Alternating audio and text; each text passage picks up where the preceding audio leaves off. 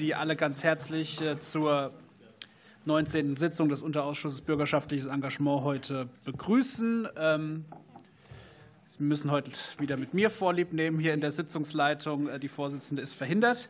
Ich darf Sie alle ganz herzlich begrüßen, äh, alle Kolleginnen und Kollegen, die Sachverständigen, auch die beiden Zuhörer auf der Empore möchte vorab folgende Hinweise machen. Ähm, die Sitzung wird zur Erstellung eines Protokolls aufgezeichnet und äh, später das Protokoll auch im Internet veröffentlicht. Ich bitte die Sachverständigen nachher jeweils ihr Mikrofon deshalb auch zu benutzen, damit wir das entsprechend aufnehmen können. Ähm, der Hinweis an die Gäste auf der Empore, dass es nicht gestattet ist, Bild- oder Tonaufzeichnung der Sitzung zu machen und die Sitzung wird live im Parlamentsfernsehen sowie online übertragen und ist anschließend in der Mediathek abrufbar. Die Tagesordnung liegt Ihnen ja vor. Ich gehe davon aus, dass Sie mit der Tagesordnung einverstanden sind. Das ist so. Dann rufe ich auf Tagesordnungspunkt 1, Beschlussfassung über die Durchführung eines öffentlichen Fachgesprächs am 13. Dezember 2023. Die Obleute haben sich darauf verständigt, am 13. Dezember ein Fachgespräch zum Thema Bildung durchzuführen. Eine Verbindung mit dem Thema Demokratie soll angestrebt werden. Gibt es dazu Wortmeldungen bzw. sind Sie damit einverstanden? Das scheint so zu sein. Vielen Dank. Dann ist die Durchführung des Fachgesprächs so beschlossen. Und dann kommen wir zum inhaltlichen Schwerpunkt äh, unserer heutigen Sitzung. Ich rufe auf den Tagesordnungspunkt 2, Fachgespräch Umwelt und Klima. Ähm, darf äh, die Sachverständigen ganz herzlich äh, begrüßen. Wir freuen uns sehr, dass Sie sich heute die Zeit genommen haben, mit uns zu sprechen. Darf begrüßen per WebEx zugestaltet Herrn Stefan Grundei, Bundesverband der Kleingartenvereine Deutschlands e.V. Er ist Ihr Geschäftsführer. Ähm, dann Frau Dr. Janina Messerschmidt von der Bürgerenergie Oder Spree. Dann haben wir Raoul Taschinski, äh, Jugend des Deutschen Alpenvereins und Pitt Terjung, Fridays for Future Deutschland. Wir machen das immer wie folgt, dass es Eingangsstatements gibt äh, von Ihnen von fünf bis maximal zehn Minuten. Also Sie müssen die zehn Minuten nicht ausnutzen ganz, aber Sie haben durchaus etwas Zeit. Und im Anschluss machen wir immer Fragerunden und bitten Sie dann entsprechend darauf zu antworten. So, und äh, dann würde ich sagen, wir starten auch direkt mit Frau Messerschmidt. Äh, Sie haben das Wort. Ja, aber da oben ist die. Herzlichen Dank. Herzlichen Dank für die Einladung. Mein Name ist Janina Messerschmidt. Ich bin im Vorstand der Bürgerenergie Oderspree Genossenschaft und habe einen kleinen Vortrag mitgebracht für den Impuls. Gerne weiter auf die nächste Folie. Wie viel Prozent der bundesweit installierten Leistung zur Stromerzeugung aus erneuerbaren Energienanlagen sind in Hand von Privatpersonen? Haben Sie eine Idee? Eine Schätzung? Sie müssen sie nicht sagen, aber überlegen Sie sich, was Sie denken. Wie viel Prozent sind in der Hand von Privatpersonen?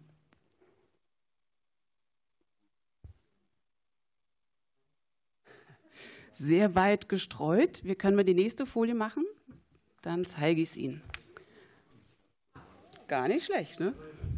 30,2 Prozent die Quelle ist die Agentur für erneuerbare Energien, Stand 12 2020. Ähm, Privatpersonen hier sind zusammengerechnet einmal alle sozusagen Hausbesitzerinnen, die eine eigene PV-Anlage haben, aber auch Genossenschaften, wo sozusagen Privatpersonen sich zusammenschließen. Dann gerne eine Folie weiter. Dieselbe Frage. Wie viel Prozent der bundesweit installierten Leistung zur Stromerzeugung aus erneuerbaren Energienanlagen sind in Hand von den großen drei EVUs, Vattenfall, ENBW und RWE?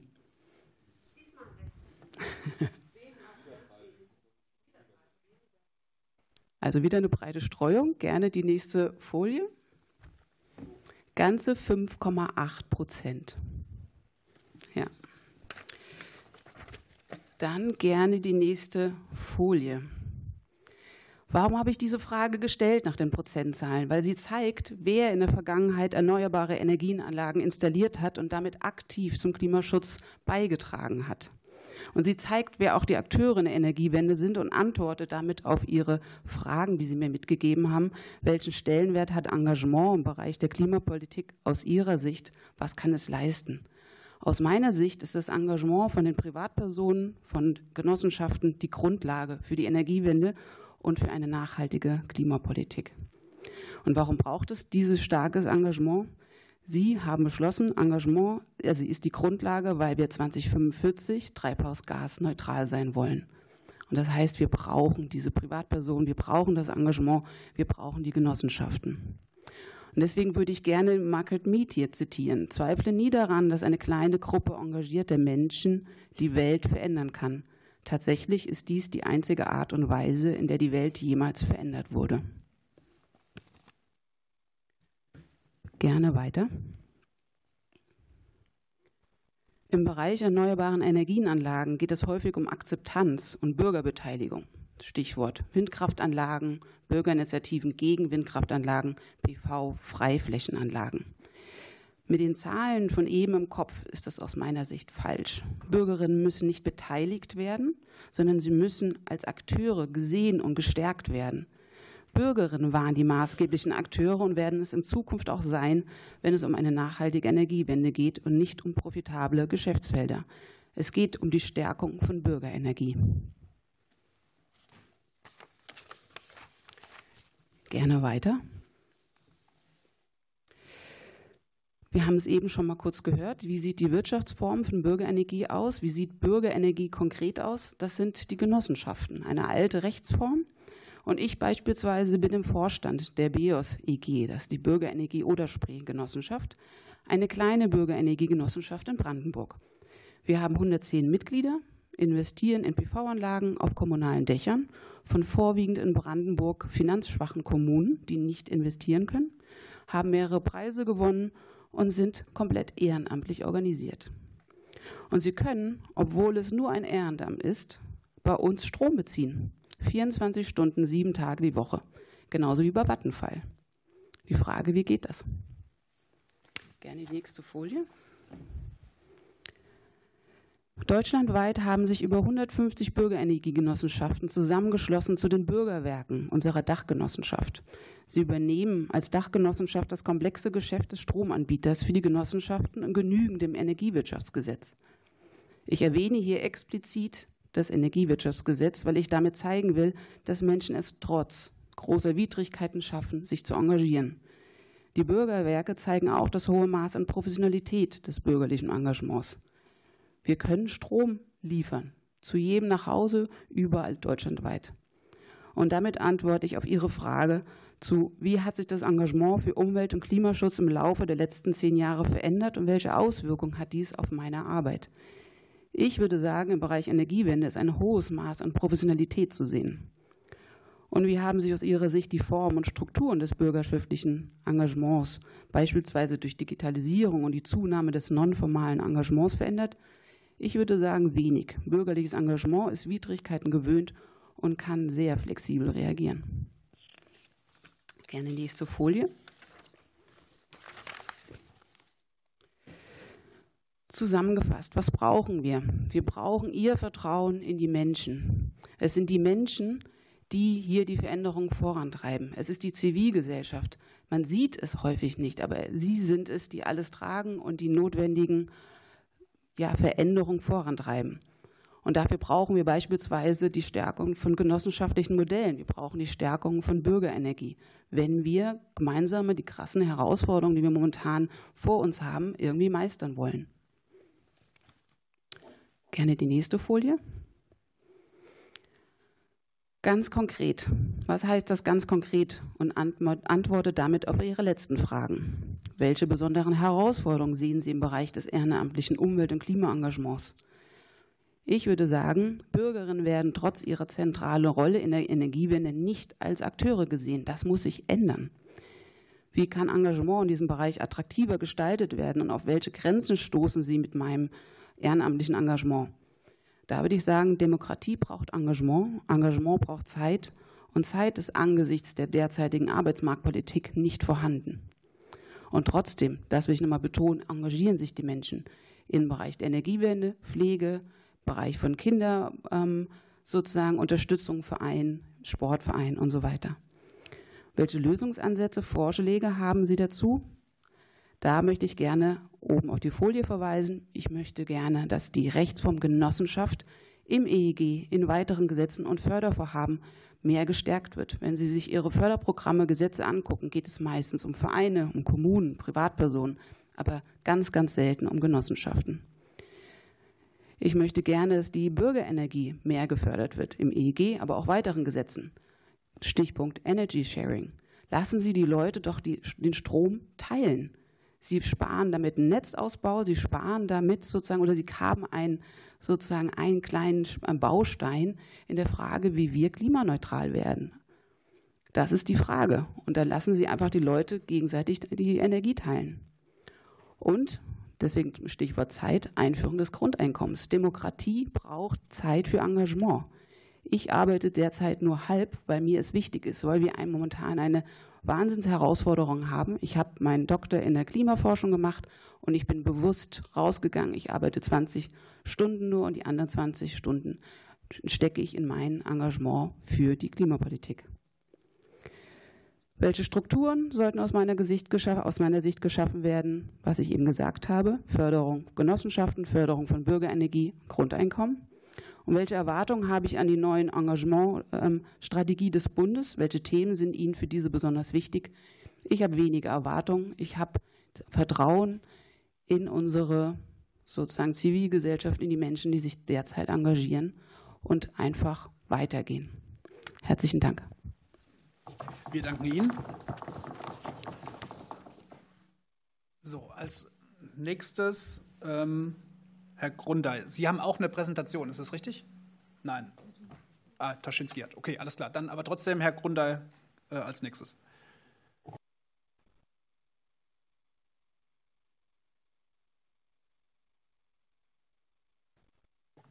Wir hören Sie nicht.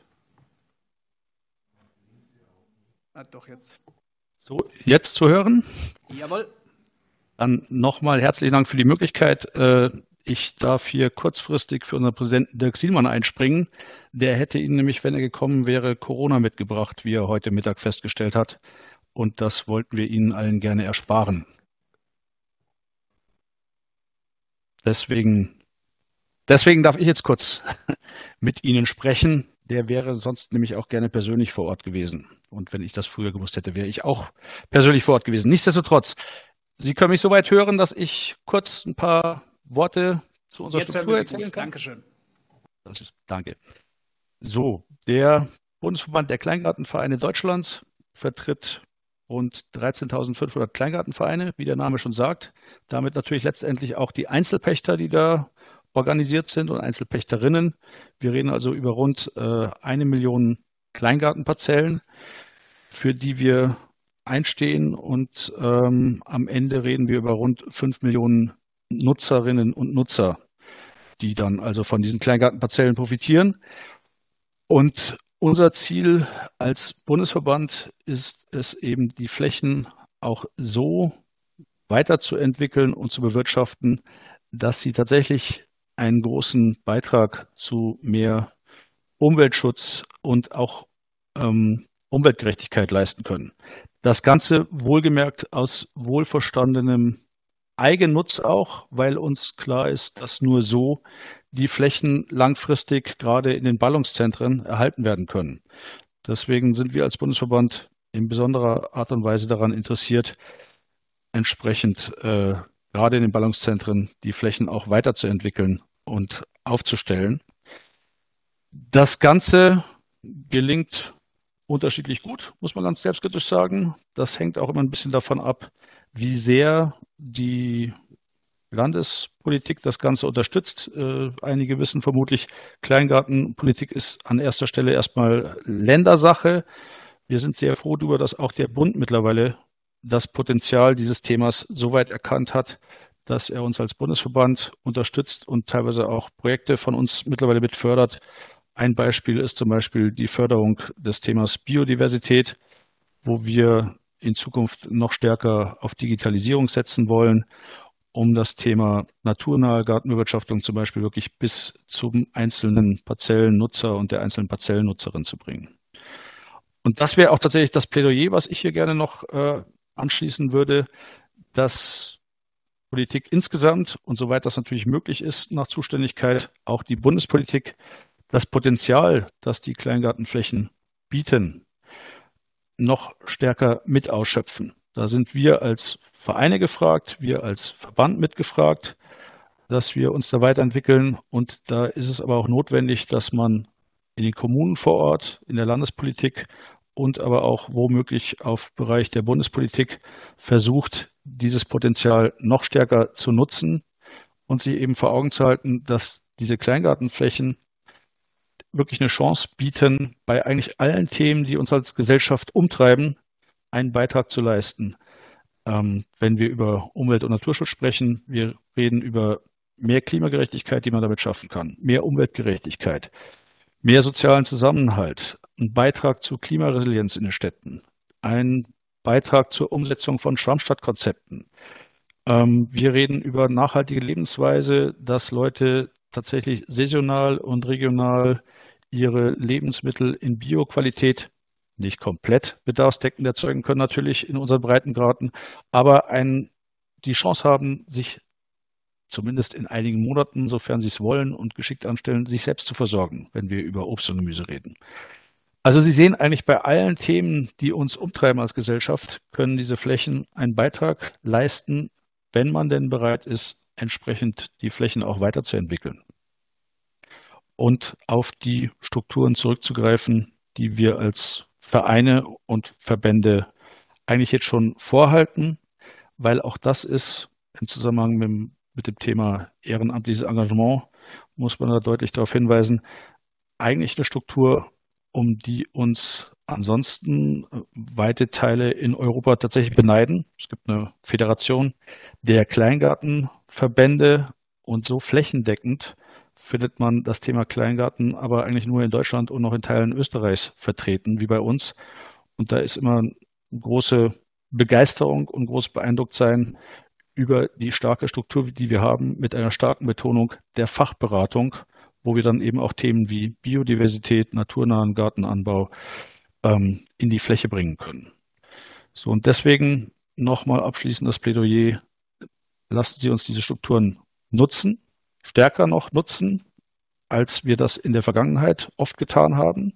Lassen Sie uns also diese Flächen auch intelligent weiterentwickeln und aber auch sichern, dass wir nicht ähm, mit einer gewissen Kurzsichtigkeit jetzt versuchen, die Flächen anderweitig zu nutzen, sondern die Flächen so weiterzuentwickeln, dass sie im Sinne multikodierter Räume wirklich einen Mehrwert für ganze Stadtgesellschaften schaffen können. Wir sind dazu bereit und nutzen Sie die Strukturen, die da vorhanden sind. Gerade die ehrenamtlichen Strukturen, wie gesagt, alleine mit 13.500 Vereinen dürfte klar sein, das ist eine große Organisationsstruktur, die aktuell auch gerade den Kommunen sehr viel Verwaltungsarbeit abnimmt. Das sind also höhere Millionenbeträge, um nicht zu sagen, im Bereich wird mal grob überschlagen, 300 Millionen Euro im Jahr, die allein den Kommunen an Verwaltungsleistungen da abgenommen werden durch unsere Strukturen. Und wenn man das denn so handhaben will und als Bund da einen Beitrag zubringen will, stellt sich die Frage, inwiefern kann man die Kommunen und auch die Länder vielleicht noch in Zukunft trotz knapper Kassen mit einem Anreizprogramm unterstützen oder dazu bringen, diese Flächen wirklich zu nutzen, das Potenzial dieser Flächen zu nutzen, indem man ein Angebot macht, wie diese Flächen investiv, intelligent weiterentwickelt werden können um eben die zahlreichen Beiträge dann wirklich leisten zu können und das Potenzial auszuschöpfen. Und als letztes Plädoyer in dem Zusammenhang lassen Sie uns an den bewährten Strukturen festhalten, die wir da haben. Und da gibt es eine Sache, wo die Bundespolitik also ein sehr großes Pfund hat, mit dem sie wuchern kann. Das klingt erstmal sehr bürokratisch, aber das ist das Bundeskleingartengesetz in seiner bewährten Form. Ich gehe da deswegen so explizit darauf ein, weil momentan eingebracht wurde vom Bundesrat der Versuch, da etwas zu ändern, vermeintlich zu verbessern. Äh, das wird am Ende keine Verbesserung sein. Äh, darauf jetzt einzugehen im Detail will ich Ihnen ersparen, weil es nicht ganz Ihr Beritt ist. Aber wirklich die dringende Bitte, lassen Sie uns an diesem Bundeskleingartengesetz in der bewährten Form festhalten. Das wird in den nächsten Tagen Wochen bei Ihnen als, als Parlament aufschlagen, diese Initiative. Und dann lassen Sie uns dafür Sorge tragen, dass dieses wirklich bewährte Gesetz in unveränderter Form behalten werden kann. Weil wer da dran geht, der entzieht sozusagen nicht nur uns als Vereinen die Grundlage, sondern wer da dran geht, wird auch mit daran schuldig sein, dass diese Flächen langfristig nicht mehr erhalten werden können. Und das wäre was, was wirklich bitter wäre, weil das Gesetz durchaus einen großen Beitrag dazu geleistet hat, dass wir diese Flächen immer noch haben und dass wir jetzt diese Flächen in den Städten auch so nutzen können, dass sie der gesamten Stadtgesellschaft zugutekommen kann. Das wäre meine Bitte an alle, die da fachlich beteiligt sind. Lassen Sie uns an dem bewährten Instrument festhalten. Wenn es da Fragen dazu gibt, gerne im Nachgang. Aber das soll es erstmal soweit von mir gewesen sein an der Stelle. Ja, herzlichen Dank. Auch äh, danke für den Hinweis auf das Bundeskleingartengesetz. Ähm, als nächstes Herr Taschinski, der Bundesjugendleiter des Deutschen Alpenvereins. Vielen Dank. Vielen Dank. Äh, herzlichen Dank für die Einladung. Genau, Sie können gerne eine Folie weitermachen. Ähm, vielen Dank für die Einladung. Als äh, Jugend des Deutschen Alpenvereins sind wir vielleicht kurz zu, zu uns äh, einer, ein demokratischer Jugendverband, der insgesamt die Interessen von knapp äh, 365.000 jungen Menschen vertritt. Was bedeutet das bei uns? Vielleicht mal das ein bisschen zu illustrieren. Das sind quasi Wegewartungen im Pfälzerwald, das ist Klimaschutzkoordination in Hamburg oder einfach die Jugendgruppe in der sächsischen Schweiz, die klettern geht. Was möchte ich damit sagen?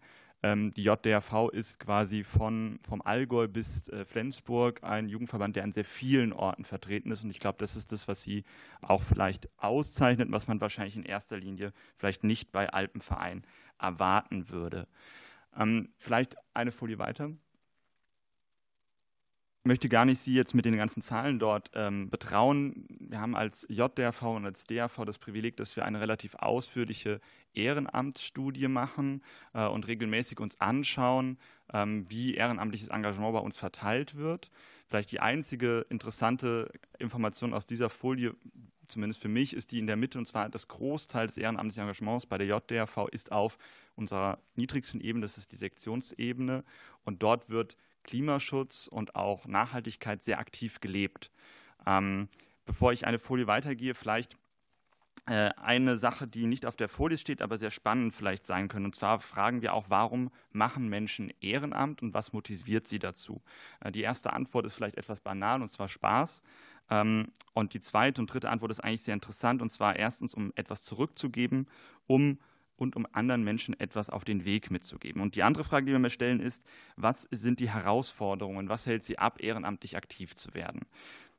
Jetzt kommt vielleicht der Evergreen, den man immer sagen würde, und zwar Verwaltungsarbeit schreckt die Menschen ab, sowohl die verbandliche Verwaltungsarbeit nach innen, also wir sind gerade dabei, quasi die, die komplette JDRV zu bilanzieren und ich glaube, gerade ist die große Herausforderung mit den ganzen Klimaschutzkoordinatoren in allen Untergliederungen äh, dort von der äh, Hütte bis hin, zur, äh, bis hin zum, zum Bus mit der Reise alles quasi aufzubilanzieren. Das ist das, was intern die Leute vor Herausforderungen schreckt.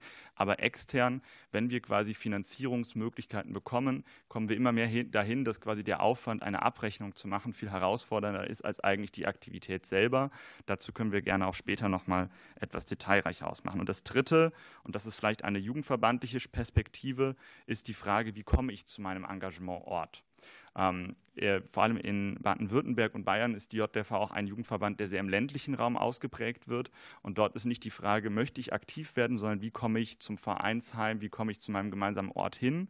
Und neben dem Faktum, dass es sehr teuer ist, ich kann da aus eigener Erfahrung sprechen, als jemand, der kein Schülerinnen-Ticket bekommen hat, ähm, ist auch die Frage, dass der Bus und die Verkehrsmittel einfach nicht fahren. Was heißt das ganz konkret vielleicht auch bei uns, was wir uns erwarten würden von der Politik, eher was die Finanzierung angeht? Wir sind ja in der Arbeitsgemeinschaft des Deutschen Bundesjugendrings mitorganisiert und haben dort jetzt vor knapp sechs Wochen mit den Antrag gestellt, dass wir gerne würden, dass das 49-Euro-Ticket als Juleika-Karte anerkannt wird. Das vielleicht als konkrete Sache, die man auch politisch angehen könnte. Jetzt gerne die nächste Folie. Und zwar ein bisschen, was bedeutet Klima? Also ich versuche so ein bisschen auf die Leitfragen im Gespräch quasi einzugehen. Was bedeutet Klimapolitik und Nachhaltigkeitsarbeit bei uns im Verband? Ich habe eben schon gesagt, Bergsport ist unser ähm, Medium. In unseren Grundsatz- und Bildungszielen sind Berge unser Medium, was bedeutet, dass wir vieles versuchen darüber zu vermitteln. Und das beantwortet vielleicht auch ein bisschen den Gedanken dahinter, wir sind nicht der Umweltjugendverband, bei dem man als erstes Mitglied wird, um quasi aktivistisch tätig zu werden. Oder der Ort, wo man sagt, ich gehe dahin, weil ich sofort Klimapolitik machen möchte oder Klimaarbeit machen möchte, sondern zum Teil auch der Jugendverband, wo man hingeht, gehen möchte, um wandern zu gehen, um in die Berge zu gehen, um klettern zu gehen in einer Boulderhalle. Aber weil wir quasi die Berge als Medium verstehen, ist dann quasi der Schritt zwei, sich dann thematisch mit dem Thema Nachhaltigkeit zu beschäftigen. Was heißt es auch ganz praktisch? Also wir sind ja immer in einem Konfliktfeld als Bergsport-Jugendorganisation, weil wenn wir klettern gehen in Baden-Württemberg, dann müssen wir auch Naturschutz betreiben, weil Felsköpfe einfach ein schützenswerter Raum sind und wir da immer Naturschutzorganisation und Bergsportorganisation in einem sind, um vielleicht dieses Bild nochmal zu skizzieren. Gerne die nächste Folie um kurz ein bisschen zu illustrieren, was, bede was, bedeutet das konkret, vielleicht aus den letzten Monaten. Viele Untergliederungen bei uns vor Ort machen aktive Nachhaltigkeitsarbeit. Wir zum Beispiel haben versucht, das letzte möchte ich vielleicht darauf, hin, äh, darauf hinweisen, wir haben zusammen zum Beispiel mit der BD-Jugend und der Naturschutzjugend ähm, uns auf den letzten deutschen Gletscher versucht, darauf aufmerksam zu machen, dass wir quasi in wenigen Jahren keine Gletscher mehr haben werden und vielleicht was resultiert daraus. Hm, ich werde das gleich nochmal zeigen mit einer vielleicht abschließenden äh, Folie. Die JDRV ist ein Verband, der sehr auf Eigenverantwortung setzt, aber genau weil wir eigenverantwortlich Dinge tun, wir daraus Forderungen formulieren können. Wenn wir sagen, wir wollen ein Tempolimit, bedeutet das erstmal, wir machen ein Tempolimit bei uns und dann heißt es für uns der nächste Schritt und dann erwarten wir aber auch, dass die Gesellschaft das kann, wenn wir das schon seit vielen Jahren hinbekommen. Ähm, das Gleiche, und das gerne auch äh, vielleicht ein Punkt zu dieser Folie, das, gleiche das Ganze machen wir zum Beispiel bei unserer Bundesjugendversammlung. Das ist gerade vor vier Wochen entstanden, wo äh, unsere Bundesjugendleitung, hinten sitzt ein weiterer Bundesjugendleitungskollege, der gerade gewählt wurde, ähm, Positionen ausringen mit 600 jungen Menschen in Hamburg.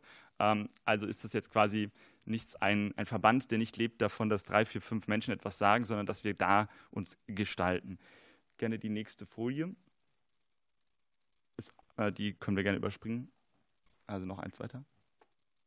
Genau, was, äh, ich hatte eben schon mal das so angeteasert und das ist vielleicht auch das, was wir am ehesten von der Politik brauchen. Ich, formuliere es mal aus der Eigenperspektive. Ich habe das eben mal zu, Flügen, äh, zu, zu Tempolimit gesagt, ich würde es jetzt mal auf Flüge sagen. Wir haben einen Beschluss gefasst, dass wir fast nicht mehr fliegen, also Begrenzung der Flüge. Rechts unten steht es auf dieser Präsentation. Das heißt, dass wir im Jugendverband nur noch für internationale Austauschmaßnahmen fliegen. Das ist schwierig in einem Verband, der auch eine Sportsparte hat mit Olympia zum Beispiel. Das sind erhebliche Herausforderungen. Wir haben auf dieser Versammlung, die ich eben erwähnt habe, all das ausgerungen von bedeutet das Internet, wie kann man international auch Menschen kennenlernen und so weiter und so fort. Und das, was immer wieder so ein bisschen ein kleiner Schlag ins Gesicht ist, wenn wir merken, wir kriegen das irgendwie hin, dass Politik nichts nicht schafft, da viel, quasi mitzuziehen an manchen Stellen. Ähm, und das ist vielleicht auch der, der persönlichste Teil oder der, den wir in der Bundesjugendleitung immer wieder merken. Unser Ziel ist, Menschen von Politikverdrossenheit zu aktiver Gestaltung von Demokratie zu bewegen. Deshalb entscheiden wir Dinge intern, um zu erklären, wie schwierig etwas ist. Ja, also wir bilanzieren diesen Verband nicht, weil wir erklären wollen, individuelles Verhalten rettet diesen Planeten, sondern weil wir zeigen wollen, weil wir das individuell tun und reduzieren können, bedeutet das auch, dass Gesellschaft gestaltbar ist. Und das ist vielleicht so ein bisschen der, der Verdrossenheitsmoment kommt am Ende, wenn wir herausfinden, dass nicht zu viel Wirksamkeit erreicht werden kann. Um vielleicht auf die aktuelle Bundesregierung kurz einzugehen und vielleicht da auch auf Beteiligungsprozesse, das finden wir erstmal ziemlich gut, dass in dieser Regierung an vielen Ministerien der Gedanke, junge Menschen zu beteiligen, ähm, mitgenommen wird und auch angedacht wird. Also zum Beispiel im Umwelt- und Verbraucherschutzministerium oder auch im Wirtschafts- und Klimaschutzministerium gibt es ja da Prozesse, die gerade starten und auch da quasi der Dialog auf Augenhöhe ist. Wir haben, das ist vielleicht auch die Erfahrung aus der Vergangenheit, immer Angst, was dieser Moment der Wirksamkeit angeht, ähm, weil am Ende so ein Prozess immer nur so gut ist wie das, was am Ende rauskommt. Und wir wissen, dass es sehr schwierig ist, auf Bundesebene dort Wirksamkeit auch zu gewährleisten. Zur letzten Frage ähm, von den ähm, quasi eingegangenen Fragen, wie bewerten wir den aktuellen Bundeshaushalt? Das ist, glaube ich, immer so die verbandsinterne Debatte. Ich war sehr glücklich darüber, dass Mitglieder bei uns gefragt haben, wie sehen wir den Bundeshaushalt auf unserer Bundesversammlung. Also das wird aktiv mitgedacht. Also da gibt es ähm, Delegierte, die, das hätte ich nie erwartet, da mit draufschauen. Und meine Antwort war, äh, ja, besser als erwartet, aber schlechter als gehofft. Und glaube, das würde ich jetzt hier auch sagen. Also wir haben natürlich durch jetzt auch Nachverhandlungen wahrgenommen, dass zumindest Jugendverbandsarbeit nicht komplett runterfällt, weil das ist für uns das freiste Geld. Also der KLP ist das Geld, mit dem wir am flexibelsten umgehen können. Aber es ist natürlich nichts mehr als quasi ein äh, Ausgleichen der Inflation, was einfach für die praktische Arbeit am Ende bedeutet, dass junges Engagement elitärer wird, zumindest bei uns im Verband, wo wir sehr dagegen arbeiten wollen, weil wenn wir nicht Finanzierung von staatlichen oder anderen Mitteln bekommen, dann müssen wir halt die Finanzierung potenziell von unseren Mitgliedern nehmen und das ist eigentlich das, was wir am wenigsten wollen. Und das vielleicht als Eingangsstatement und gerne dann im Anschluss die Fragen. Herzlichen Dank äh, auch für das äh, Engagement von Ihnen und Ihrem Verband. Ähm, als letztes in dieser ersten Runde Herr Terjung. Ja, zunächst einmal vielen Dank, dass ich heute hier sein darf. Ähm, seit mittlerweile fünf Jahren gehen mit Fridays for Future regelmäßig Hunderttausende junge Menschen auf die Straße, um für konsequenten und sozial gerechten Klimaschutz einzutreten. Als wir angefangen haben, hat man uns überall in diesem Land belächelt Mittlerweile organisieren wir die größten Demonstrationen einer Jugendbewegung nach der Wiedervereinigung. Weite Teile der deutschen Politik sind uns 2019 mit einer Herablassung begegnet, die den Nerv einer Generation getroffen hat. Sätze wie Lass das mal die Profis machen sind zum Symbol paternalistischen Politikstils geworden, der sich von einer engagierten Jugend nichts erzählen lassen will. Man glaubte offensichtlich, uns aussitzen zu können. Und fünf Jahre später ist es uns nun gelungen, die Klimakrise aus der politischen Bedeutungslosigkeit in die Mitte des gesellschaftlichen Diskurses zu katapultieren. Es hat 1,4 Millionen Menschen gebraucht auf Deutschlands Straßen, damit wir in diesem Land ein Klimaschutzgesetz bekommen. Es hat eine Klage von Fridays for Future vor dem Bundesverfassungsgericht gebraucht, damit dieses Gesetz nachgeschärft und jungen Menschen ein Recht auf eine lebenswerte Zukunft anerkannt wurde. Diese hart erkämpften Erfolge sind heute schon wieder bedroht.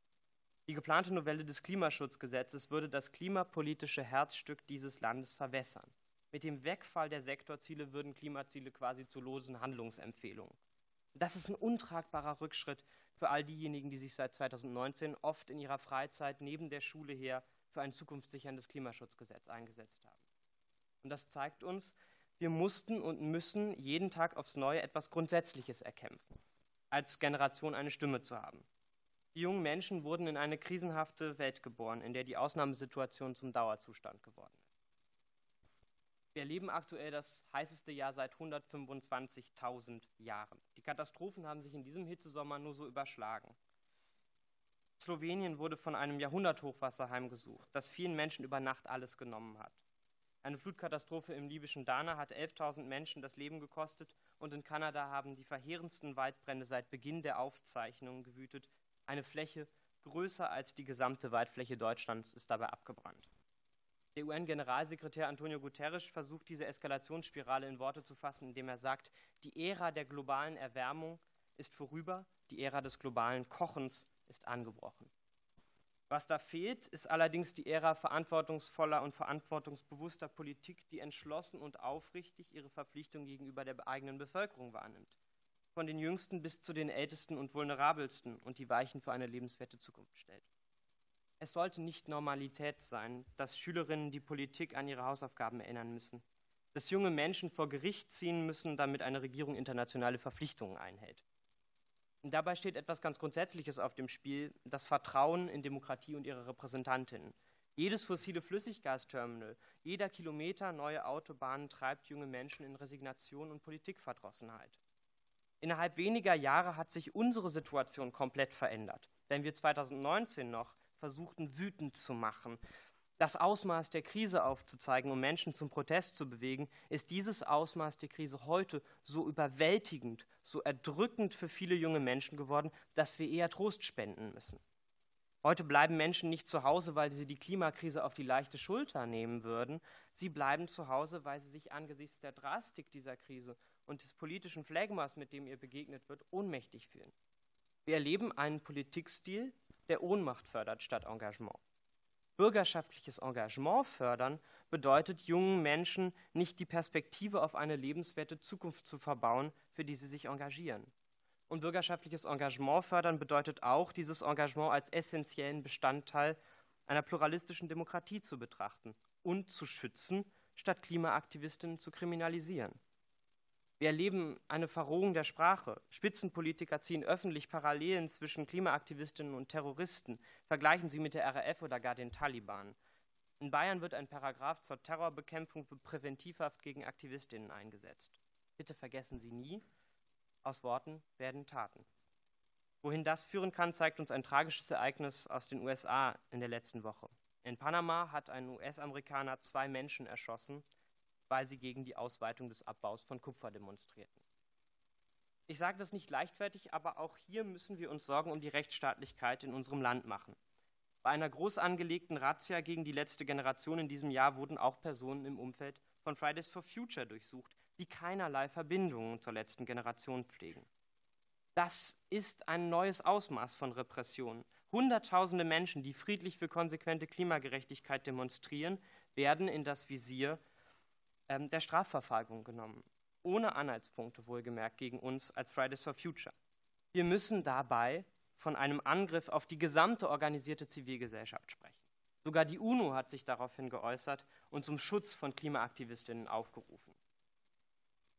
Wie sollen junge Menschen so ein Vorgehen deuten, wenn nicht als Abschreckung, sich politisch zu engagieren? Wer beschützt diejenigen, die sich tagtäglich für den Schutz unserer Lebensgrundlagen einsetzen? Das ist brisant, insbesondere in einer Zeit, in der wir einen alarmierenden Anstieg rechtsextremer und demokratiefeindlicher Weltbilder erleben, wie es zuletzt die Mittelstudie der Friedrich-Ebert-Stiftung feststellen musste. Gleichzeitig sorgen Haushaltskürzungen dafür, dass an Demokratieförderung gespart wird. Die Bundeszentrale für politische Bildung soll weniger Geld bekommen und bei Demokratieförderprogrammen wird der Rotstift angesetzt. Jeder Demokratin und jedem Demokraten muss in diesen Zeiten klar sein, welche entscheidende Bedeutung Demokratieförderung und politische Bildung haben. Dabei bedeutet Demokratieförderung zwei Dinge. Die Menschen müssen demokratisch gebildet werden, aber sie müssen Demokratie auch erleben können. Wenn junge Menschen sich politisch engagieren, wenn sie Aktivismus betreiben, dann ist das eines der wertvollsten Demokratieförderprogramme, die wir haben.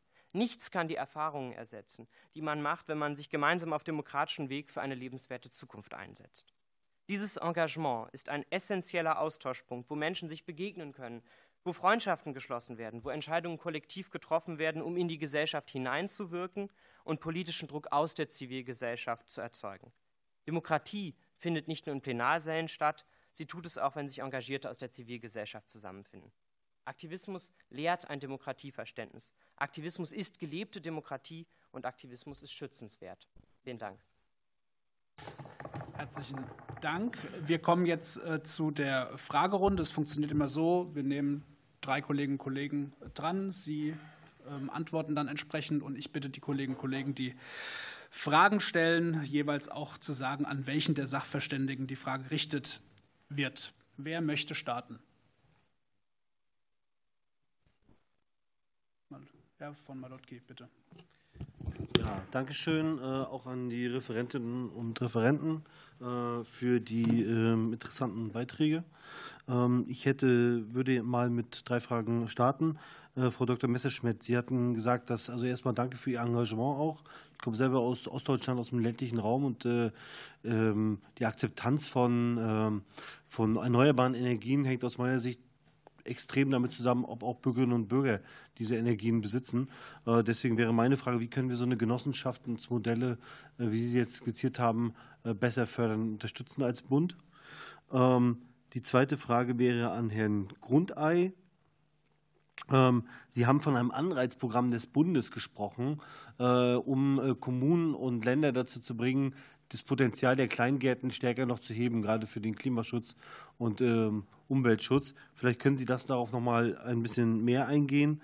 Und Herr Taschinski vom Alpenverein, Sie haben gesagt, die Juleika sollte mit dem 49-Euro-Ticket kombiniert werden. Vielleicht können Sie mir mal das darstellen, äh, was da genau Ihr Vorschlag ist.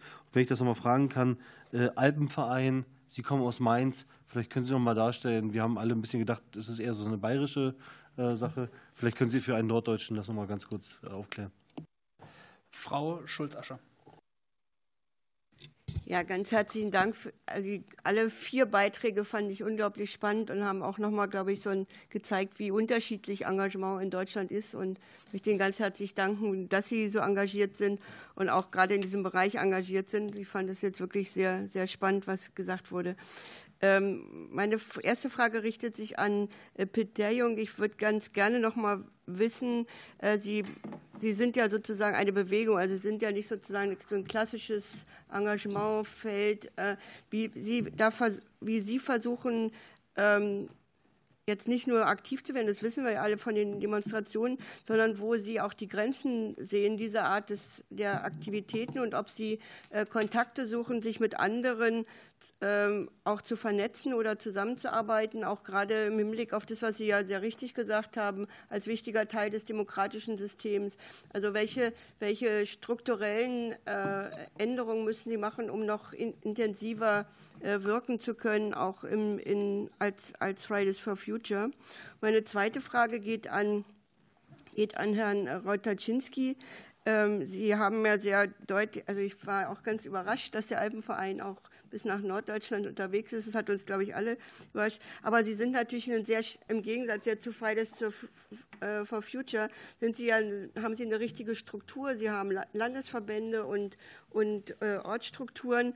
Äh, und deswegen nochmal meine Frage, welche Förderung und welche Forderung, Forderung und welche Förderung brauchen Sie eigentlich in, in so einer Struktur, auch so einer vielseitigen Struktur, in, was die regionale Verteilung angeht, um arbeiten zu können. Ich vermute mal auch, dass es sehr starke regionale Unterschiede gibt, sowohl was die Mitgliedschaft als auch die Aktivitäten angeht. Äh, da würde mich noch mal fragen, welche speziellen Formen der Engagementförderung Sie da äh, sehen würden. Ähm, und die dritte Frage geht noch mal an die Frage an den, äh, zu den Kleingartenverein. Ähm, ich bin selber im Kleingarten groß geworden und träume immer noch davon, wieder einen zu haben. Ähm, und gerade in der Frage der Stadtentwicklung, die ja im Bereich Klimaschutz und Klimaförderung eine besondere Bedeutung haben, äh, würde mich noch mal interessieren, welche äh, Bedeutung Sie der Kleingartenarbeit auch gerade im Hinblick des Klimaschutzes gerade für die Entwicklung von Großstädten sehen würden. So, dann der dritte in der ersten Runde, Ralf Edelhäuser. Und danach habe ich Herr Gassner-Herz, Frau Henneberger, Frau Göcker in der zweiten Runde. Herr Vorsitzender, äh, liebe Kolleginnen und Kollegen, erstmal Dankeschön. Äh, ich meine Fragen an die Frau Dr. Messerschmidt. Ähm, ich bin selber auch in einer, heißt bei uns erneuerbar, ja, also Dächer und so weiter, alles schön. Ähm, ist, eher ländlich geprägt, ähm, südlich von Nürnberg. Wie ist es denn, wenn es jetzt äh, in die Großstädte oder so weitergehen? Ich sage mal, da kannst du jetzt einen Zeitungsartikel schreiben. Wir machen jetzt so eine Bürgergenossenschaft. Ähm, ich glaube, da ist es schwieriger. Also so stelle ich es mir vor. Deswegen frage, wie macht man das in den, in den Ballungsräumen, wie macht man das in Ballungszentren? Äh, wie ähm, kriegt man die Leute dafür, dass sie da sich auch äh, dafür begeistern und auch dann das Geld mitbringen, logischerweise. Ja. Äh, bei uns kann man einsteigen ab 1000 Euro übrigens äh, in die äh, Geschichte. Ähm, an den Herrn Tczynski, ähm, Frage ist, der Alpenverein ist übrigens einer der meist unterschätzten Vereine, was die Mitgliederzahlen anbetrifft. Das ist ein riesen, riesen Verband auch bei uns. Also wenn du jetzt auch bei uns in der Stadt zu einem gehst und sagst, wir hatten der Verein nur so 300, nee, nee, da sind wir bei über 1000, also deswegen Wahnsinn. Und das Spektrum geht von Fahrradfahren für die Senioren, ja, Mountainbiken bis zu. Von der Seite ist kein Thema. Wie macht ihr das? Ähm, wir haben ja schon gehabt, früher war das reiner Sportverein in Anführungszeichen, wo es auch um Skifahren und so weiter gegangen ist und es hat sich eigentlich deutlich, deutlich gewandelt. Und jetzt ist ja diese Unsicherheit aber bei den Jugendlichen ja einfach da. Da haben wir die Fridays for Future und wie kriegen wir wirklich die, die Jugend dahingehend ähm, auch vorgeprägt, jetzt nicht nur aus den Medien, sondern wie schafft ihr das, dass die wirklich ähm, ja, sich damit Gedanken machen und wie gehen ja die Betreuer damit um? Ja? Wie vermitteln die das äh, den Jugendlichen? Und als letztes äh, noch an den Herrn äh, Grundei, ähm, das sind wir jetzt auch wieder, äh, das Thema Fläche. Fläche ist ja nicht unbegrenzt da für Kleingärten. Die, die schon da sind, sind okay. Ähm, aber wie geht es auch da wieder in die, in die Großstädte mit rein? Ähm, Urban Gardening ist ja Neudeutsch sowas, ja, wo es dann Gemeinschaftsgärten oder sowas gibt. Ähm, haben Sie damit auch Erfahrung äh, oder ist der klassische Deutsche mein kleines Claim ist mir lieber als Urban Gardening, weil da kümmern sich dann alle und doch keiner gescheit um das, was er eigentlich ähm, äh, erwirtschaften sollte. Und wie ist die Altersstruktur bei euch? Habt ihr Nachwuchssorgen oder wie, welcher Nachwuchs kommt? Bei uns, ehrlicherweise, ist es die osteuropäische Fraktion gewesen, also Russlanddeutsche, die sich frei werdende Kleingärten, ich war vorher Bürgermeister, äh, dann ähm, in diese Lücke, wenn andere weggestorben sind, äh, besetzt haben. Dankeschön. Herzlichen Dank. Ich würde jetzt Folgendes vorschlagen, dass wir in der gleichen Reihenfolge ähm, wieder sozusagen ablaufen. Sie haben mitbekommen, welche Fragen jeweils an Sie gegangen sind. Und äh, ich würde mit Frau Dr. Messerschmidt wieder beginnen. Genau, die erste Frage ging ja dahingehend, wie man Genossenschaften fördern kann. Ähm, ich habe es versucht schon zu skizzieren. Also wenn man sich die Gesetzestexte, also das EEG anguckt, ähm, ist jetzt erstmals überhaupt Bürgerenergie drin erwähnt. Das ist sehr gut, aber es ist ein Anfang nur. Genauso im Bereich der Förderung, wenn man sich Fördertöpfe anguckt, wenn man ähm, was aufbauen möchte, sind ganz selten Genossenschaften erwähnt. Es gab jetzt auch da den ersten Anfang. Es gibt die alte Investförderung, die ging dahingehend, dass ähm, sozusagen Investitionen in Start-ups gefördert wurden. Das wurde erweitert auf Bürgerenergie. Wir als Genossenschaften haben da im Februar ein, unsere Unterlagen abgegeben. Wir haben bis heute noch keinen Bescheid, weil eine Entscheidung in den Ministerien noch aussteht sozusagen. Das ist momentan, wir hängen da in der Luft. Also es gibt erste Anfänge, aber die hakeln auch noch. Und darum wird es halt gehen, dass überhaupt diese Genossenschaften sichtbar werden als Form. Weil wir haben ja am Anfang gesehen, sie tragen schon sehr viel in dem Bereich der Energiewende, sie sind aber nicht sichtbar. Und, der letzte Punkt ist auch nochmal im Energy Sharing. Und das beantwortet, glaube ich, auf beide Fragen. Auch die Frage des Engagements in den Städten. Wir haben gerade hier in Berlin, gab es ein großes Engagement, das Energienetz zu übernehmen. Also es ist sozusagen, das Engagement ist da. Es ist dann häufig sehr viel Gegenwind. Und ähm, ich glaube, das Engagement könnten wir beleben, wenn man Energy Sharing wieder möglich wäre. Soweit ich das sehe, ist es momentan nicht in der Gesetzesvorlage, sondern es sind wieder einfache also sind Modelle angedacht, die in der Praxis nicht umsetzbar sind. Wir brauchen ein einfaches Modell, wo wir einfach Energie teilen können und nicht sofort unter das Energiewirtschaftsgesetz fallen. Wenn ich meiner Nachbarin Energie gebe, bin ich plötzlich sozusagen Akteurin des Energie. Genau, bin ich Energieversorger. Das müssen wir, das müssen wir aufheben. Wir brauchen das, weil wir haben ganz viele Leute, die das machen würden. Und gerade in den Städten. Also ich kann sagen, wir haben, also jetzt ich ähm, als BEOS haben wir Mitglieder in Berlin und wir würden hier viel mehr aktiv werden, weil da ist genau das, wo es sich lohnt. Wenn man auf einem großen Flachdach hier in Berlin eine PV-Anlage installiert, dann kann man sehr wohl sozusagen die Mieterin da ähm, dann versorgen. Und dafür brauchen wir einfache Modelle. Das wären sehr konkrete Hilfestellungen für uns. Danke. Vielen Dank, Herr Grundei. Ja, das Schöne ist, die Fragen ergänzen sich ja alle sehr treffend, die da kamen. Ich würde anfangen mit der Frage, was könnte man denn mit diesen Flächen anstellen oder wie, wie kann man sich das vorstellen? Deswegen meine Bitte, stellen Sie sich einfach mal so eine ganz klassische Kleingartenanlage der 60er Jahre vor, quadratisch praktisch gut, hat auch seine Daseinsberechtigung, ist für die Leute, die da ihre Parzelle drauf haben, auch eine schöne Sache, ist aber, wenn man ehrlich ist, für die angrenzende Stadtgesellschaft nicht zwingend das, was einen großen Mehrwert für alle bringt. Dann haben sie nämlich 400 Quadratmeter Parzellen, wenn es eine ältere Anlage ist, teilweise vielleicht sogar 500, 600 Quadratmeter Einzelparzellen, ein paar schmale Wege dazwischen. Wenn es ganz schlecht läuft, um jetzt mal ein Negativbeispiel zu nehmen, haben sie noch irgendwie ein großes Tor, was nur zeitweise offen ist. Dann haben die Leute, die eine Parzelle da vor Ort haben, was davon, aber die Stadtgesellschaft indirekt was, weil sie tatsächlich etwas kühleres Umgebungsklima haben, die Anlage also so und so ein bisschen äh, das Stadtklima aufhübscht und schöner macht, aber man lässt ein Riesenpotenzial liegen. Und äh, wenn man sich fragt, bei welchen Themen denn reicht es eigentlich in die Ziele der Städtebauförderung der letzten Jahre reinzuschauen, was dann immer wieder im Grünbereich durchdekliniert wird? Schwammstadtkonzepte, ähm, Klimaresilienz. Also sie könnten da, wenn sie entsprechend die Flächen nutzen würden, ähm, Beiträge bringen, klimaresiliente Bäume. Generell, was so oder so der Fall ist, ein guter Gartenboden, große Überraschung, hat eigentlich eine größere, ein größeres Potenzial als CO2-Senke als ein normaler Wald. Staunt man erstmal, kann man bei HU-Untersuchungen, also der Humboldt-Universität in Berlin, gibt es interessante Studien zu, kann man sich anschauen. Dann die Frage Umweltgerechtigkeit. Das ist natürlich gerade, weil die, das Thema Flächenkonkurrenz von Ihnen auch kam, ein Thema. Uns ist ja klar, die Fläche ist nicht beliebig vermehrbar, gerade in den Städten, gerade da, wo die Konkurrenzen herrschen. Da ist es natürlich spannend, sich die Frage zu stellen, warum versucht man nicht diese individuell genutzten Parzellen schlicht und ergreifend etwas kleiner zu gestalten. Das müssen nicht mehr wie in den 60er Jahren, als die, als die Anlagen am Stadtrand lagen, immer noch 400, 500 Quadratmeter sein, kann heute auch keiner mehr wirklich ordentlich bewirtschaften. Intelligent geplant und gestaltet tun es eben auch 200 Quadratmeter, teilweise 150 Quadratmeter gibt es die Nachfrage nach. Man könnte dann, um das Beispiel mal durchzudeklinieren, von der großen Parzelle weggehen, die anders aufteilen. Dann hat man eine schöne Parzelle mit 150 noch zur individuellen Nutzung, hat entsprechend große Gemeinschaftsflächen, die frei zugänglich sind fürs angrenzende Stadtquartier. Dann hat man sowas wie einen Kleingartenpark, wo sie einzelne Parzellen haben und trotzdem eine Parkanlage, die schönerweise auch noch von den Kleingärtnerinnen und Kleingärtnern mit gepflegt und unterhalten wird. Da gibt es durchaus interessante Beispiele in der Praxis schon, wo man sowas gemacht hat.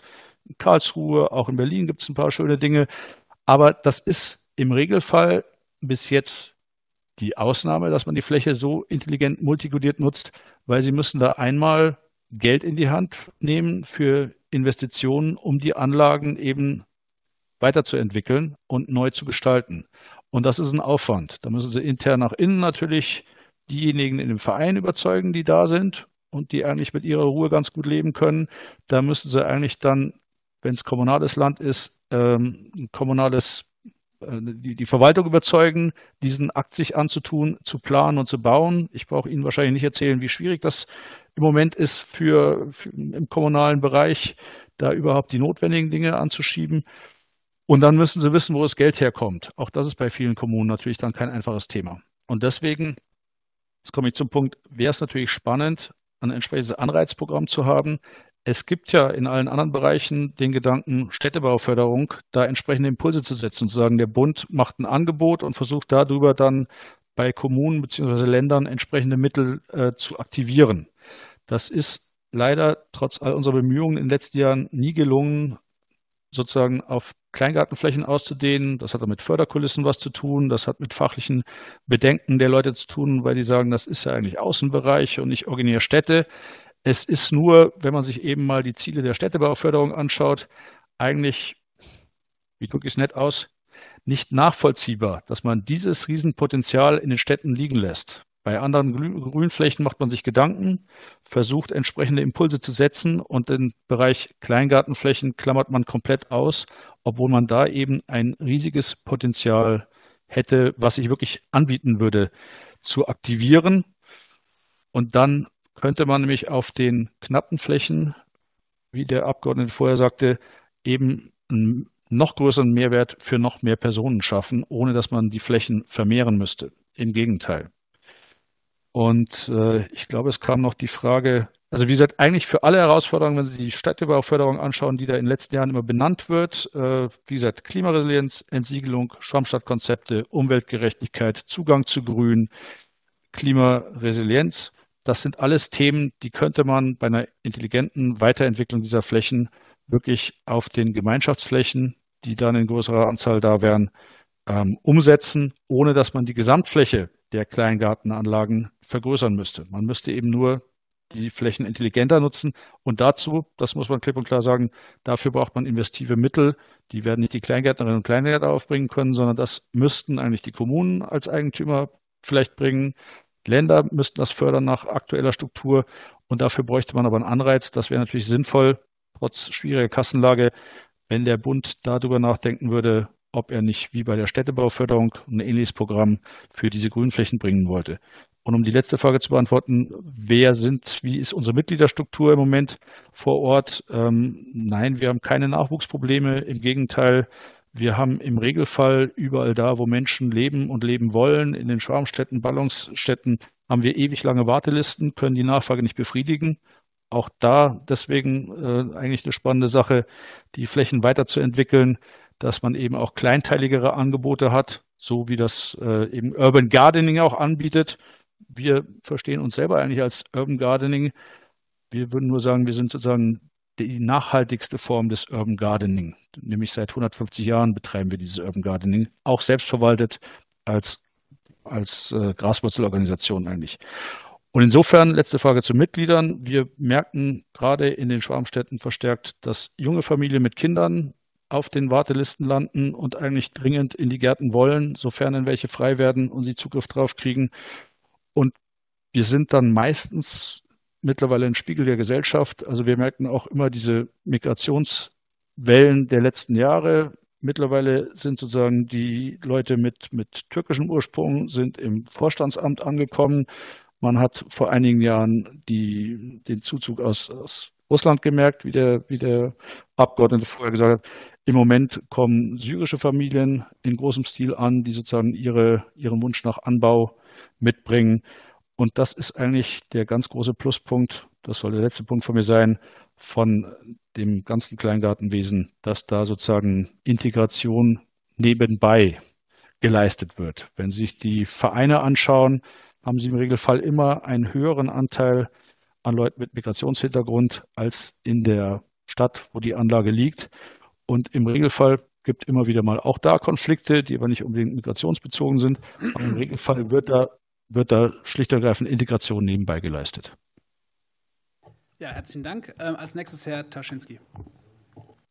Dankeschön.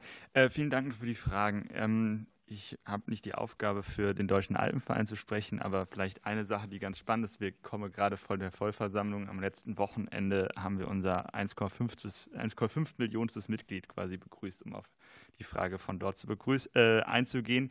Vielleicht aber grundsätzlich was zur JDRV.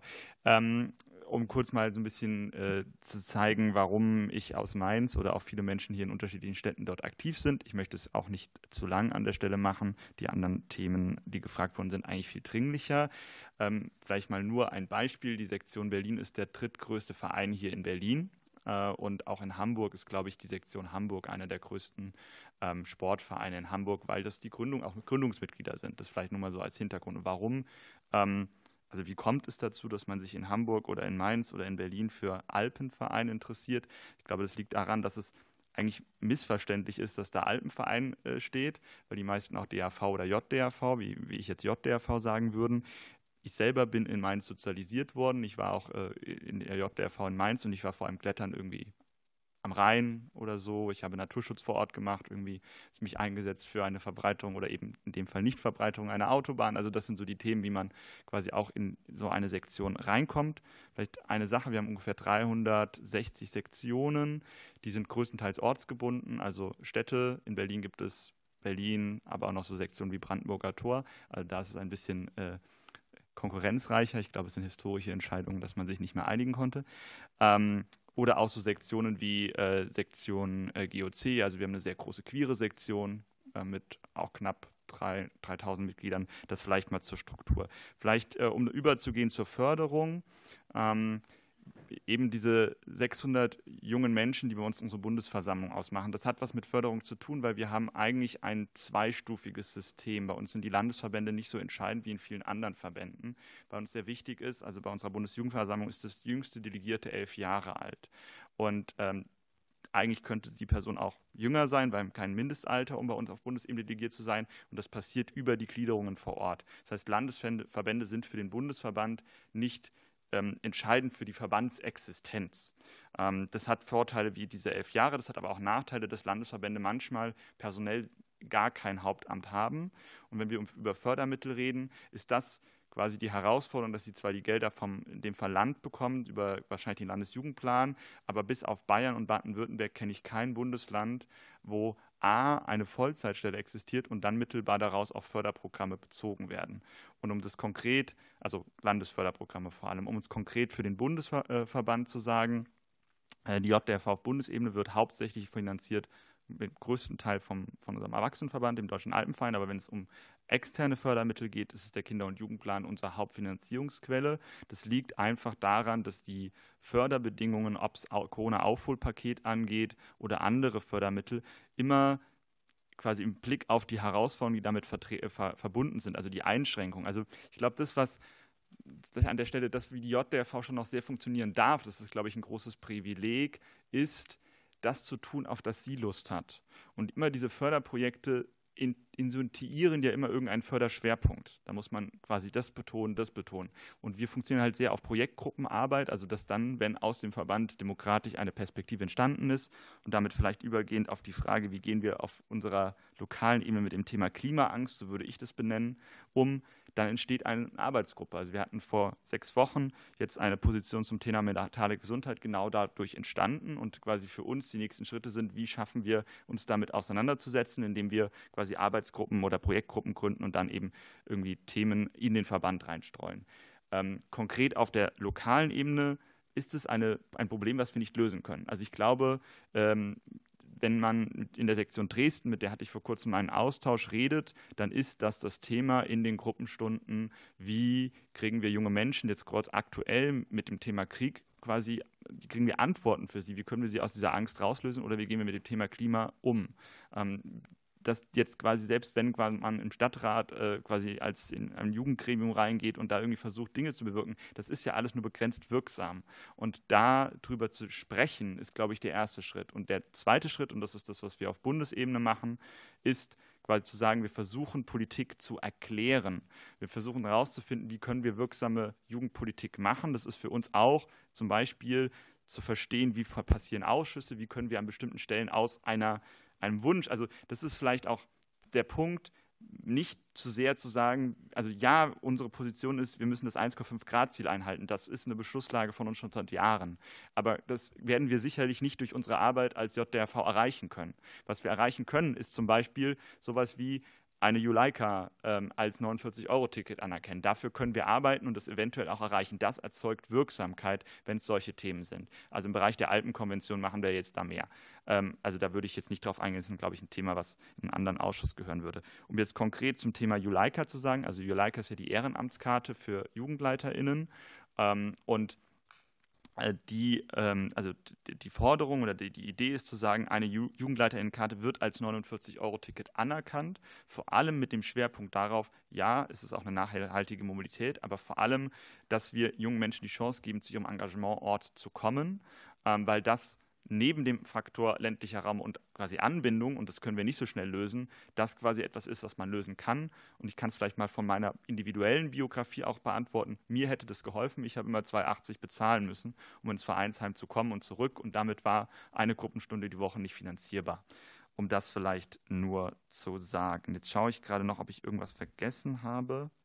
Ich glaube, falls in der zweiten Runde ergänze ich gerne. Super, danke. Herr Jung. Ja, ähm, auf die Frage zu Grenzen bzw. vielleicht nötigen Veränderungen von unserem Engagement. Also eine Sache ist auf jeden Fall klar, natürlich kann Fridays for Future alleine Klimagerechtigkeit nicht schaffen, alleine die 1,5 Grad Grenze nicht einhalten. Aber wir haben es in den letzten fünf Jahren geschafft, ähm, standhaft und doch nicht statisch zu bleiben, uns da auch anzupassen, neue Bündnisse, neue zivilgesellschaftliche Bündnisse ähm, zu schmieden. Auf dem letzten Klimastreik zum Beispiel hat der Paritätische Wohlfahrtsverband aufgerufen, äh, sogar die evangelische Kirche. Also da war das Bündnis extrem breit, so ein breiter Strauß an verschiedenen ähm, Organisationen, die mit dabei waren, die mit aufgerufen haben. Und wir suchen eben, und das ist ganz wichtig, auch Bündnisse mit Beschäftigten beispielsweise auf dem, auf dem öffentlichen Nahverkehr. Und ich finde das eigentlich total intuitiv, wenn man mal drüber nachdenkt, dass sich die Klimabewegung vernetzt mit den Beschäftigten, die in den, äh, den Zukunftsjobs, in den Berufen, die in der Zukunft gebraucht werden, ähm, vernetzen. Die einen, die Beschäftigten, die Busfahrer, die sind darauf angewiesen, dass sie vernünftige Arbeitsbedingungen haben. Bei der BVG hier in Berlin müssen da Beschäftigte oft mit Wendezeiten unter zehn Minuten leben, können nicht aufs Klo gehen, äh, können nicht anständig essen in dieser Zeit. Und für die ist wirklich, also wenn man mit ihnen spricht, die, die, Idealvorstellung, die Utopie, endlich mal zehn Minuten Wendezeit zu haben. Das ist was, wo wir uns mit an, miteinander verbünden, wo wir dann dafür einstehen, dass es vernünftige Arbeitsbedingungen für die Menschen gibt, die den Laden am Laufen halten, den wir als Klimabewegung und den ja eigentlich auch die Politik ähm, ausbauen muss und möchte, nämlich den ÖPNV. Das heißt, das sind auf jeden Fall Bündnisse, die wir eingehen und die zeigen nochmal, dass der Schwerpunkt äh, von vernünftiger Klimagerechtigkeit eben auch soziale Gerechtigkeit ist, dass da zwei Dinge wirklich zusammengreifen. Ähm, das ist mir auf jeden Fall nochmal wichtig. Die andere Sache, es ging hier auch um Ohnmacht, äh, da würde ich kurz darauf eingehen glaube, Fridays for Future begreift sich auch unbedingt als, ähm, als eine Instanz der Hoffnung. Das wollen wir sein. Ähm, wir haben es geschafft, 2019 einer ganzen Generation das Gefühl zu geben, dass wir uns nicht irgendwie damit ähm, ja, zufrieden geben müssen, dass wir nichts ausrichten können, dass wir nicht repräsentiert, nicht abgebildet werden parlamentarisch.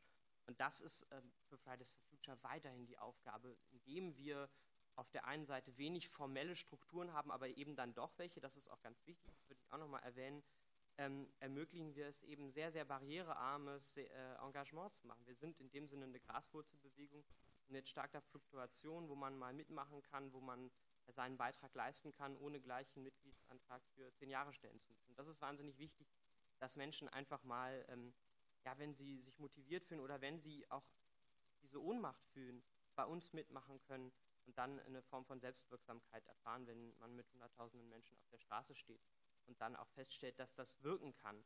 Ähm, wir haben das Klimaschutzgesetz erkämpft in Deutschland, wir haben vom Bundesverfassungsgericht äh, gewonnen ähm, und, und Recht auf eine lebenswerte Zukunft erkannt bekommen. Und da ist es eben jetzt auch nochmal wichtig, auf unserem letzten Klimastreik sind wir auch wieder mit zwei ganz zentralen Forderungen für uns als junge Generation reingegangen. Nämlich auf der einen Seite, dass es ein Klimageld gibt, das hat die ähm, Bundesregierung versprochen. Und jetzt soll es trotzdem nicht kommen.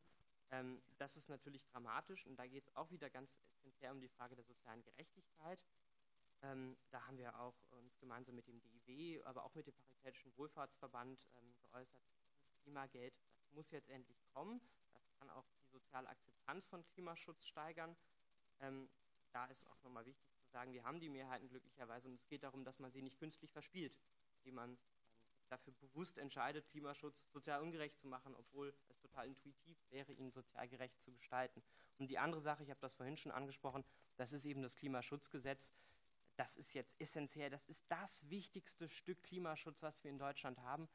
Und die aktuelle Koalition droht das aufzugeben, droht das zu verwässern, indem man die Sektorziele auflöst, ähm, indem man auch die jährlichen Kontrollen auf zwei Jahre ähm, verlängert, ist letztendlich Klimaschutz für diese Legislatur droht das vergraben zu werden. Die nächste Kontrolle ist dann 2025 im Wahljahr. Das ist nicht hinnehmbar.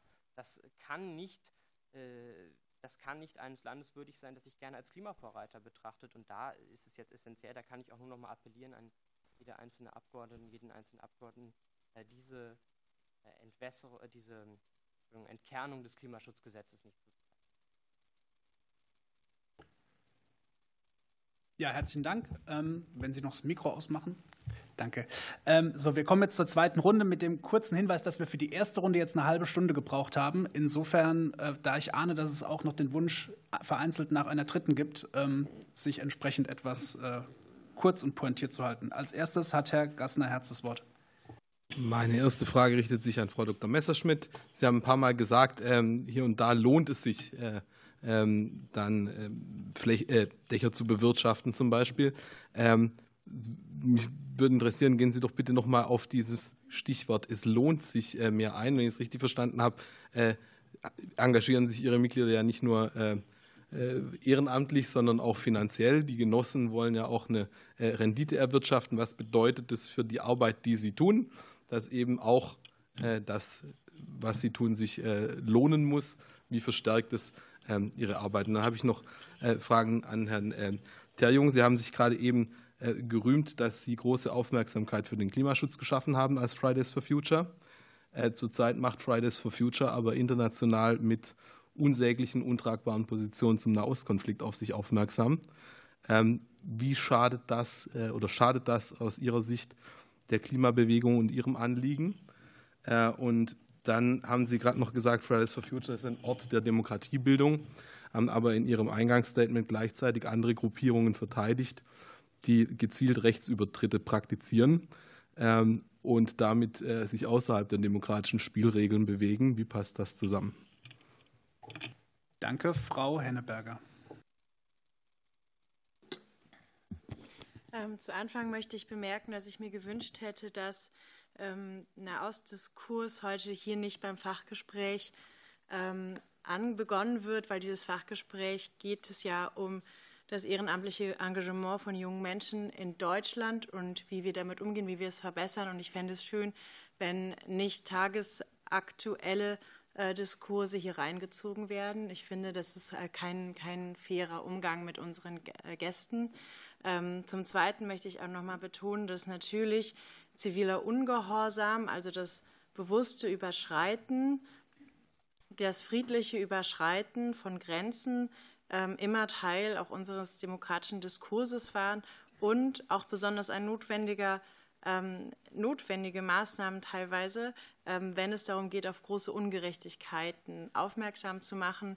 Und äh, die Klimakrise bringt diese große Ungerechtigkeit wahrlich bei sich. Ähm, dann zu meinen Fragen, die wären jetzt an Herrn Taschinski und Herrn Terjang gerichtet. Ähm, es wurde am Anfang auch darüber gesprochen, ehrenamtliches Engagement als Privileg. Ähm, und da würde ich sehr gerne von Ihnen wissen, weil ich das auch aus mein, meiner Jugend kenne, dass es natürlich eine Frage ist von Zeit, als auch eine Frage von Geld, ob man sich überhaupt engagieren kann. Also auch der, der, der Hintergrund der jungen Menschen eine Rolle spielt, was natürlich ungerecht ist und auch ähm, nicht zur Demokratieförderung beiträgt. Ähm, und ich fand die Idee des Tickets, finde ich, ebenfalls sehr gut. Und da wollte ich fragen, ob es sozusagen noch weitere ähm, Vorschläge oder Forderungen in die Richtung gibt, die es dann sehr praktisch halt jungen Menschen erleichtert, mehr ehrenamtlich aktiv zu werden. Äh, meine zweite Frage wäre zum Thema Jugendbeiräte, weil Einige Ministerien haben auch Jugendbeiräte jetzt entwickelt. Ähm, den Ausschuss, den ich unter anderem mitbetreue, wirtschaftliche Zusammenarbeit und Entwicklung, BMZ, gibt es auch einen Jugendbeirat, wo wir aber auch immer wieder sehr direkt ähm, gespiegelt bekommen, dass es jungen Menschen nicht nur darum geht, beratend dabei zu sein, sondern halt auch der, Teil der Mitgestaltung ein, ein wichtiger ist. Und da würde ich von Ihnen gerne wissen, was Sie sich von uns Bundestagsabgeordneten noch mehr wünschen, wenn es halt darum geht, auch ähm, das Thema Mitgestalten weiter zu fördern, dass halt auch junge Menschen im parlamentarischen Prozess mitgestalten können. Ähm, und nochmal meine letzte Frage wäre jetzt nochmal an der Jung äh, mit Blick, Sie haben gesagt, Aktivismus ist schützenswert. Ich finde, das ist ein, eine sehr schöne Beschreibung der Situation, was Sie sich nochmal auch von uns Politikerinnen wünschen würde, wenn solche Fälle passieren, dass Aktivistinnen beispielsweise von Fridays for Future ein unverhältnismäßige Repressionen erleben ähm, müssen, was Sie sich da von uns Parlamentarierinnen auch wünschen würden. Und abschließend Frau Akbulut. Und dann in der dritten Runde äh, Frau Nikolaisen, Herr Reichert, und Herr Lind. Ja, vielen Dank. Ja, vielen Dank für Ihre verschiedenen Beiträge, die wirklich ähm, sehr, sehr interessant sind. Ähm, ich habe ähm, eine Frage an Frau Dr. Messerschmidt. Gibt es Kooperationen von privaten Energiegenossenschaften in Bezug auf Großprojekte? Wenn ja äh, oder wenn nein, woran scheitert es? Und wir als Linke sind ja großer Fan von äh, Rekommunalisierung von Energieversorgung. Ähm, und es gibt ja auch Städte und auch Kommunen, die hier ähm, selbstbewusst auch vorangehen und die Energieversorgung auch ähm, nicht weiter äh, privatisieren möchten, sondern auch in eigener Hand behalten möchten. Wie schätzen Sie diese Entwicklung an? ein. Und meine zweite Frage, die gilt auch an alle. Also für uns als Linke ist natürlich wichtig, dass ehrenamtliches Engagement auch wirklich die Vielfalt der gesamten Gesellschaft repräsentiert, dass auch Migranten-Selbstorganisationen eingebunden werden, dass auch migrantische Mitglieder dabei sind. Und vor allem ist auch ähm, die Frage der sozialen Gerechtigkeit, gerade Armut führt ja zu Isolation in, in vielen Teilen der Gesellschaft. Ähm, und äh, wie sieht es bei Ihnen aus, Menschen mit Benachteiligung, aus prekären Lebenslagen auch mitzunehmen, gerade auch junge Menschen für ehrenamtliches Engagement? Ja, herzlichen Dank. Wir fangen wieder an bei Frau Dr. Messerschmidt. Gut, zur ersten Frage. Es lohnt sich. Ähm, erstmal eine Einschätzung. Momentan mit den Maßnahmen der derzeitigen Bundesregierung ist es wieder lohnenswert, auch Kleinanlagen zu bauen. was heißt lohnenswert? Also wir zahlen nicht drauf. So. Ähm, es ist schwer, eine generelle Aussage zu treffen, weil es sehr unterschiedliche Größen von Genossenschaften gibt und die haben natürlich unterschiedliche, sozusagen, können unterschiedlich investieren. Was mir aber wichtig ist bei dem Es lohnt sich, ähm, zuzugeben, warum sind bei uns zwischen äh, Menschen Mitglied. Das im wenigsten Fall deswegen, weil sie äh, etwa einen Profit möchten, sondern es geht eigentlich um Wirksamkeit und es geht auch um Wirksamkeit ähm, Richtung Klimapolitik. Also bei uns im Dorf, die Menschen sind Mitglied geworden, weil sie gesagt haben, wir haben Enkel und wir wollen eine enkeltaugliche Zukunft. Und ihr macht ja was. Also weil unser erstes Projekt war halt auf die Schule vor Ort einfach eine PV-Anlage zu bauen. So, und das ist einfach sinnvoll. Und das haben die Leute gesehen, haben gesagt, deswegen sind wir Mitglied, nicht weil sie eine Rendite da haben. Das heißt, ich würde gerne dieses, es lohnt sich ausweiten darauf, dass es halt sozusagen eine Wirksamkeit erzeugt, natürlich auch was auf dem sozusagen Konto, was zeigt. Und es gibt einen sozialen Zusammenhalt. Die Menschen haben auch wieder sozusagen Bezug ähm, zueinander. Und was ich nochmal als auch das nächste, ich finde, aus meiner Sicht sind Genossenschaften wirklich die demokratischste Wirtschaftsform. Also bei uns sind ähm, die Mindestbeitrag sind 300 Euro, weil wir alle mitnehmen wollen bei uns im Dorf. Und wir haben auch eine maximale Einlage von 15.000 Euro. Und alle, egal wie viel sie eingelegt haben, ähm, haben eine Stimme und entscheiden gemeinschaftlich. So, das ist das, warum ich sagen würde, es lohnt sich. Das sind sehr viele Aspekte dabei. Dann nochmal zur Frage zu Großprojekten, ähm, was momentan wirklich, also ist besonders in Brandenburg zu spüren, ähm, eine Goldgräberstimmung, wo sehr viele Großinvestoren gerade ähm, ja eigentlich in, in der Flächensicherung sind. Die gehen wirklich teilweise von Haustür zu Haustür und machen nicht gesetzesmäßig, also wirklich gesetzeswidrige Angebote. Ähm, um einfach an die Flächen zu kommen. Und gerade in Brandenburg lohnt sich das, weil halt sehr große Flächen da sind. Ähm, da ist auch, sind wir auch in, in der Genossenschaftsszene sozusagen aktiv geworden. Wir haben, die Bürgerwerke haben eine sogenannte Bürgerprojektgemeinschaft gegründet, wo sich Energiegenossenschaften zusammentun, um in PV-Freiflächenanlagen, die wirklich qualitativ hochwertige Bürgerenergie versuchen umzusetzen, diese Projekte stemmen zu können. Also sozusagen das Ganze, die Projektierung, die Bauleitplanung wird ausgelagert in die Bürgerprojektgemeinschaft, damit dann wir kleine Energiegenossenschaften daran teilnehmen können. Das ist sozusagen, was gerade passiert zu Großprojekten. Und zur Rekommunalisierung. Für mich ist das ein Beitrag, dass wir sozusagen Strukturen, die wir alle brauchen, die wichtig sind, wieder zurück in den, den Menschen geben. Und das ist das, wo ich sagen würde, wir als Genossenschaften da einen großen Beitrag leisten, einer hinsichtlich Klimapolitik, Energiewende, aber auch wirklich eine Demokratisierung unserer Demokratie. Und das ist gerade in heutigen Zeiten sehr wichtig. Dankeschön. Herzlichen Dank. Äh, Herr Grunder, ich habe mir keine Frage an Sie notiert.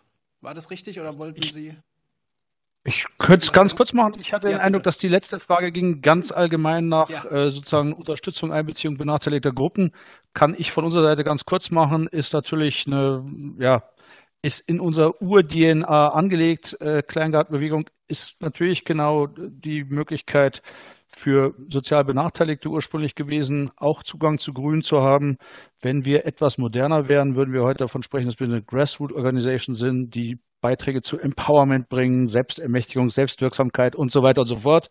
Aber die Kleingärtnerinnen und Kleingärtner wissen, glaube ich, einfach, was sie, was sie an dieser selbstorganisierten Form haben, an der selbstverwalteten Form auch, die beitragsfinanziert ist und wo jeder für, je nach Lage, aber rund maximalen Euro am Tag Zugang zu Grün auch in großen Ballungszentren hat. Insofern ist das was, was wir sicher nach wie vor leisten.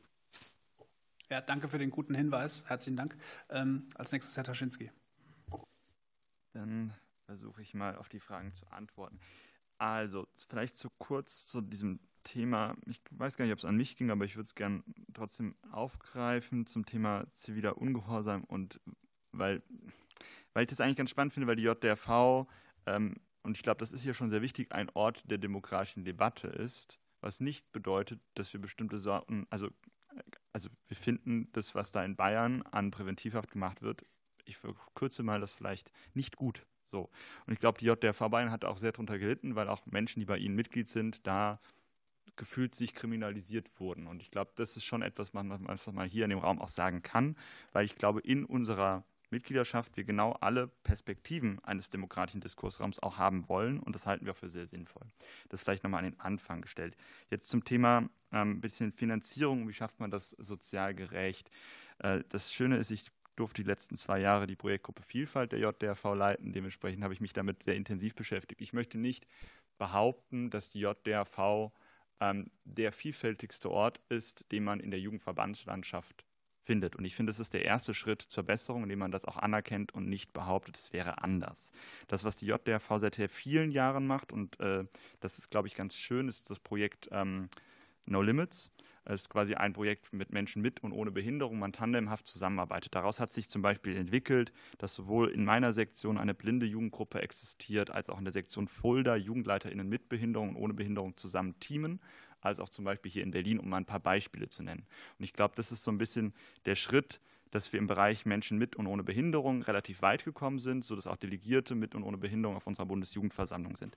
Das ist absolut noch nicht wahrscheinlich in dem Maße angekommen, wie Menschen mit Behinderung in unserer Gesellschaft sind. Ich glaube, es liegt nicht immer an uns, dass es scheitert, sondern auch an mh, mm, der, der Form, wie man quasi zu Vereinen kommt. Also das, das, steht mehr darin als quasi die Finanzierung des Mitgliedsbeitrags, weil die würden wir irgendwie lösen, sondern da steht auch logistische Herausforderungen, wie komme ich in die Halle. Also ich habe sehr lange in Mainz darum gekämpft, dass zum Beispiel der Eingang barrierefrei war und das hätte die Stadt machen müssen und nicht äh, der Verein. Das vielleicht dazu. Ein bisschen zu dem Bereich soziale Gerechtigkeit. Auch hier ist es so ein bisschen die Herausforderung äh, im Detail. Also die meisten Sektionsjugenden sind sehr gerne bereit, ermäßigte Beiträge für Ausfahrten und sowas zu finanzieren und auch zu Maßnahmen zu finanzieren. Dass da die Sektionen das selber entscheiden, können wir das nicht als Bundesverband machen. In Freiburg gibt es eine Solidarfinanzierung, um ein Beispiel zu nennen. Also da zahlen alle ein bisschen mehr, damit die, die es sich leisten können, auch mitmachen können. Auf Bundesverbandsebene gibt es das auch. Also wir haben quasi gesagt, alle unsere Engagementorte auf Bundesverbandsebene können quasi für jeden zugänglich sein. Das heißt, ein Mindestteilbeitrag von maximal 15 Euro. Das halten wir dann finanzierbar für jeden, aber quasi das ist ähm, unser Schritt in diese Richtung. Und vielleicht noch eine Perspektive ähm, oder 1,5 Perspektiven hinzuzufügen bei den Barrieren. Wir haben sehr lange versucht, mit migrantischen Jugendselbstorganisationen zusammenzuarbeiten. Das ist am schwersten gerade, weil ich glaube, man muss auch nicht, also quasi die Herausforderung ist, nicht jeder hat Bock auf alles. So. Und ich glaube, das ist, du willst auch Leute deiner eigenen Community bei dir haben und da haben wir einfach sehr wenig. Wir sind sehr weiß als JDRV noch und ich glaube, es ist schon schwierig, da irgendwie einen Ort für zu schaffen. Und das ist also das wäre mein Blick drauf. Wir arbeiten da sehr dran. Wir hatten letztes Jahr einen Gipfel der Vielfalt als ersten Impuls dazu, um das vielleicht zu sagen. Ähm, das Thema Finanzierung äh, ist an der Stelle nicht irrelevant, weil das alles, was wir dort machen, größtenteils Eigenmittel sind. Also die Finanzierung auf Bundesebene, dass, dass, dass jeder alles machen kann, sind Eigenmittel. Also es ist nichts öffentlich gefördertes an der Stelle. Der Einzige, der dort greifen würde, wäre die Aktion Mensch. Ähm, und äh, zum Thema öffentlicher Nahverkehr oder Fernverkehr und 49 Euro Ticket. Unser Ziel ist ein kostenloser ÖPNV für junge Leute. Also das wäre schon unser Idealbild. Wir sehen gerade nicht diesen, dieses realistische Idealbild, dass wir es erreichen können. Das wäre aber schon eigentlich das, was wir anstreben als Jugendverbände und auch als JDRV. Und ein letzter Satz zum Thema Jugendbeiräte. Wir finden den BMZ-Jugendbeirat nicht wirklich super, weil wir A nicht dabei sind. Ähm, das ist, glaube ich, nicht das Problem, ist nicht unser Kernthema als äh, Jugend des Deutschen Alpenvereins. Aber ähm, natürlich fällt es uns schwer, Einzelpersonen irgendwo reinzuschicken in Prozesse. Wir haben unsere Kraft daraus, dass wir quasi schauen können, wer in welchem Thema gut ist und dann repräsentiert wird. Also wir finden zum Beispiel die Jugendbeteiligung im Wirtschaft- und Klimaschutzministerium, die jetzt in drei Wochen anläuft, deutlich konstruktiver mit unseren Strukturen. Ähm, genauso wie auch wir den Dialog mit dem BMUV gerade sehr positiv in Erinnerung finden. Wie das mit dem Parlament funktionieren kann, glaube ich, könnte man im Anschluss länger drüber reden. Da äh, wäre meine Antwort zu lang für diese Antwortrunde. Herzlichen Dank, Herr Jung. Ja, zu der Frage von Herrn äh, Gassner-Herz. Ich glaube, Sie vermischen da zwei Dinge. Fridays for Future Deutschland hat sich ganz klar von Fridays for Future international und entsprechenden Inhalten distanziert. Wir haben eine eindeutige Beschlusslage. Wir stehen als Bewegung klar gegen jede Form von Antisemitismus. Wir stehen bedingungslos solidarisch mit Jüdinnen und Juden, äh, Juden in diesem Land. Ähm, wir erklären uns solidarisch mit den Opfern der Gewalt der Hamas, äh, mit dem Terror, den Geiseln und hoffen, ähm, dass die Geiseln so schnell wie möglich zurückkehren werden.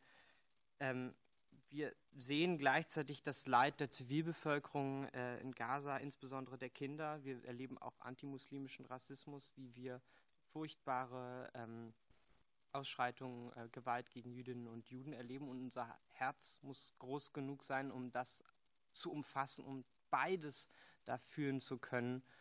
Ähm, das sind keine Widersprüche. Und insofern ist für uns ganz klar, wir sind ähm, auf der einen Seite ganz klar auf Distanz gegangen ähm, zu internationalen Netzwerken, die Desinformation äh, und Hetze verbreitet haben. Wir haben internationale Netzwerke ausgesetzt. Ich selber hatte gestern die Gelegenheit, ähm, mit einer Überlebenden vom Holocaust zu sprechen. Sie hat ähm, ihre Erfahrungen aus dem Konzentrationslager Bergen-Belsen äh, geschildert das war für mich persönlich sehr emotional und wir tun auch alles innerhalb unserer Bewegung in Fridays for Future Deutschland, ähm, um die Existenz unserer Strukturen, die es ja bei uns in Deutschland gibt, auszunutzen, um antisemitische Fälle auszuschließen, gleichzeitig um gemeinsam mit der Amadeo Antonio Stiftung ähm, uns weiterzubilden, Antisemitismus-Workshops zu machen, ähm, um das nochmal äh, hier ganz klar ein für alle Mal geklärt zu haben. Ich würde mich da auch auf jeden Fall anschließen bei Frau Henneberger. Ähm, bin ein wenig enttäuscht, dass das jetzt doch hier in der Debatte gelandet ist. Gleiches gilt auch für die Bemerkung zur letzten Generation. Ich glaube, was doch in Deutschland so wichtig ist gerade, ist, dass wir uns darauf einigen können, dass es ähm, zivilgesellschaftlichen Protest braucht, dass es Klimaprotest braucht, weil die Politik nicht die Maßnahmen getroffen hat, die nötig wären, um eine lebenswerte Zukunft zu sichern. Man muss sich nicht darauf einigen können, ob man es jetzt gut findet, sich auf die Straße zu kleben oder nicht. Ich persönlich würde das auch nicht tun, aber ich muss es doch trotzdem als demokratisch und legitim anerkennen.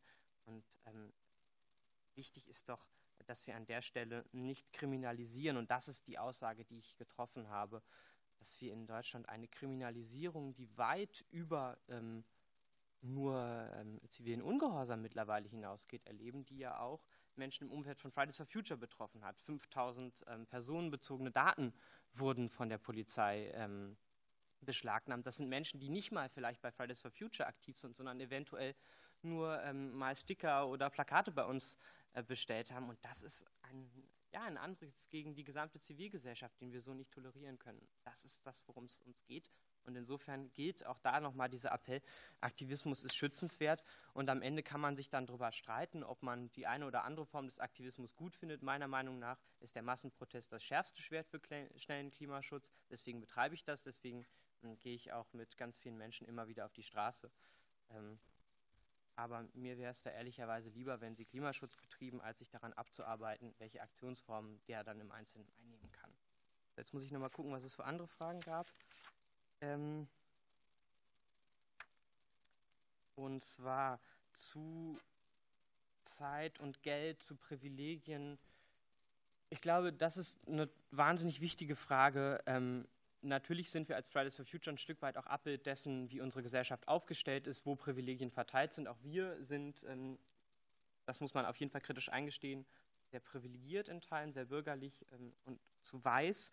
Wir versuchen dagegen anzuarbeiten, genauso wie wir das bei allen Formen von, Anti von Diskriminierung tun, in, ob das sei mit, mit Workshops, ob das sei, dass wir ähm, an Schulen gehen.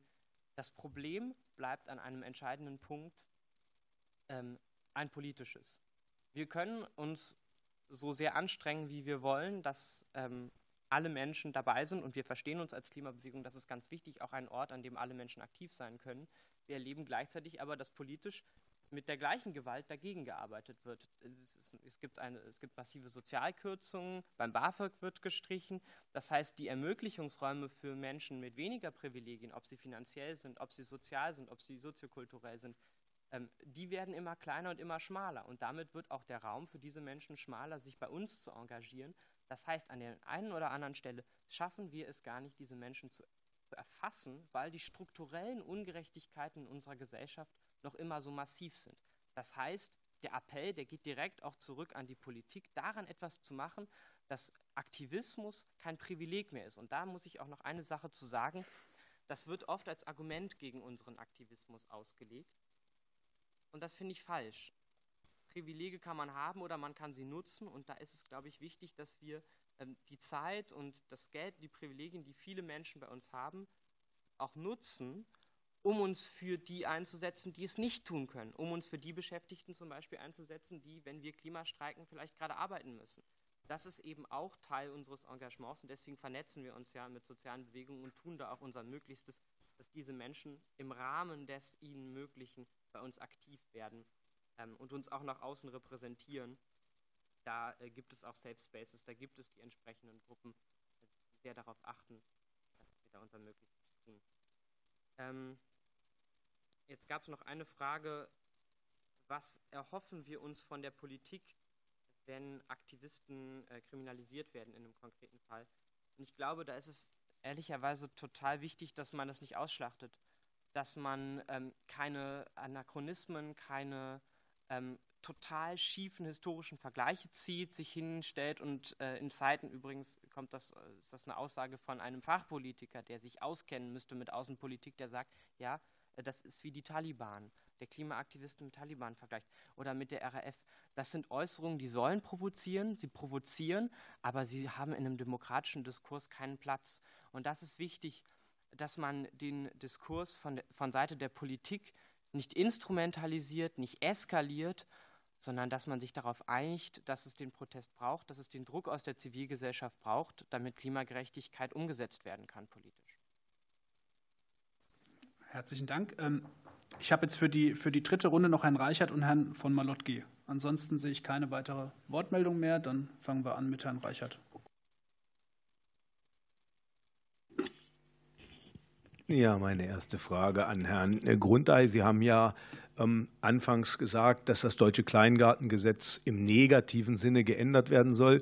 Ähm, da möchte ich noch mal anknüpfen ähm, und zwar dahingehend einfach die Frage stellen, was wäre denn umgekehrt eine sinnvolle Reform oder eine Verbesserung gerade für Ihren Bereich des Engagements, die Sie sich wünschen würden? Das wäre die erste Frage.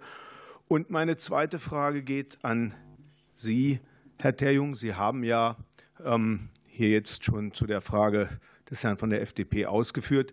Ähm, aber Sie haben natürlich im Wesentlichen, Sie reden zwar viel von Demokratie, aber Sie haben natürlich im Wesentlichen hier ähm, eine Latte apodiktischer Glaubenssätze vorgetragen.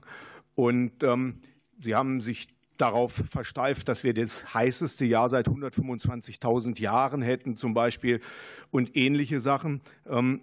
Wie gehen Sie denn mit der Frage um, ob Sie sich vielleicht auch irren könnten? Ihre Organisation hat sich ja, wie Sie zugegeben haben, offensichtlich in der Frage des Antisemitismus schwer geirrt und hat sich distanzieren müssen von ihren weltweiten Organisationen. Das heißt ja, irgendwo muss in ihrer äh, Organisation ja auch der Irrtum vorhanden sein. Ähm, insofern ist meine Frage, gehen, haben Sie jemals darüber nachgedacht, dass Sie sich irren könnten, auch vor dem Hintergrund, dass Sie zwar immer hier natürlich sagen, sie wären die Mehrheit und sie wären quasi das fleischgewordene Engagement, ähm, dass aber immer mehr Menschen in der Gesellschaft, und das können Sie bei den Wahlumfragen sehen, den Parteien, die diesen ganzen Klimawahnsinn vertreten, den Rücken kehren, weil ihre wirtschaftliche Existenz von diesem ganzen Unsinn aufs Schwerste bedroht ist. Herr von Malutki. Ja, äh, vielleicht einmal an alle Gäste. Herr Reichert ist relativ neu hier im Unterausschuss. Und normalerweise haben wir hier eigentlich. Äh ich war letztes Mal schon hier in der letzten Legislatur, also das äh, verbitte ich mir. Oder also ich habe ihn jetzt, Sie erlebe ihn zum ersten Mal sozusagen hier und äh, normalerweise haben wir hier immer einen sehr konstruktiven und, äh, sage ich mal, höflichen Umgang mit unseren Gästen und äh, ich denke mal, das gilt auch für alle anderen hier. Ähm, okay. Also einfach nur zur Aufklärung. Ne? Es ist nicht Darf so. ich hinterher Herrn Malotki auch nachkommentieren? Können Sie bei Sonstiges gerne machen dann. Äh, ich habe eigentlich äh, zwei Fragen. Äh, die erste wäre an Herrn Taschinski. Können Sie vielleicht mal was sagen? Haben Sie auch Jugendbildungsstätten und wie ist da die Lage? da gab es ja auch, gibt es ja auch Diskussionen aktuell. Also das würde mich interessieren. Und dann an Herrn Terjung. Ähm, ich weiß gar nicht, wie ich das formulieren soll. Also mein Eindruck war, ist, dass Fridays for Future, wenn ich mich in 2019 zurückversetze, eine stärkere Durchschlagskraft gehabt hat. Ähm, ich will gar nicht sagen konstruktiver war, aber äh, also ich meine jetzt gar nicht kritisch, ne, sondern äh, mein Eindruck war, dass es eher möglich war, Mehrheiten auch in der Bevölkerung äh, zu erreichen.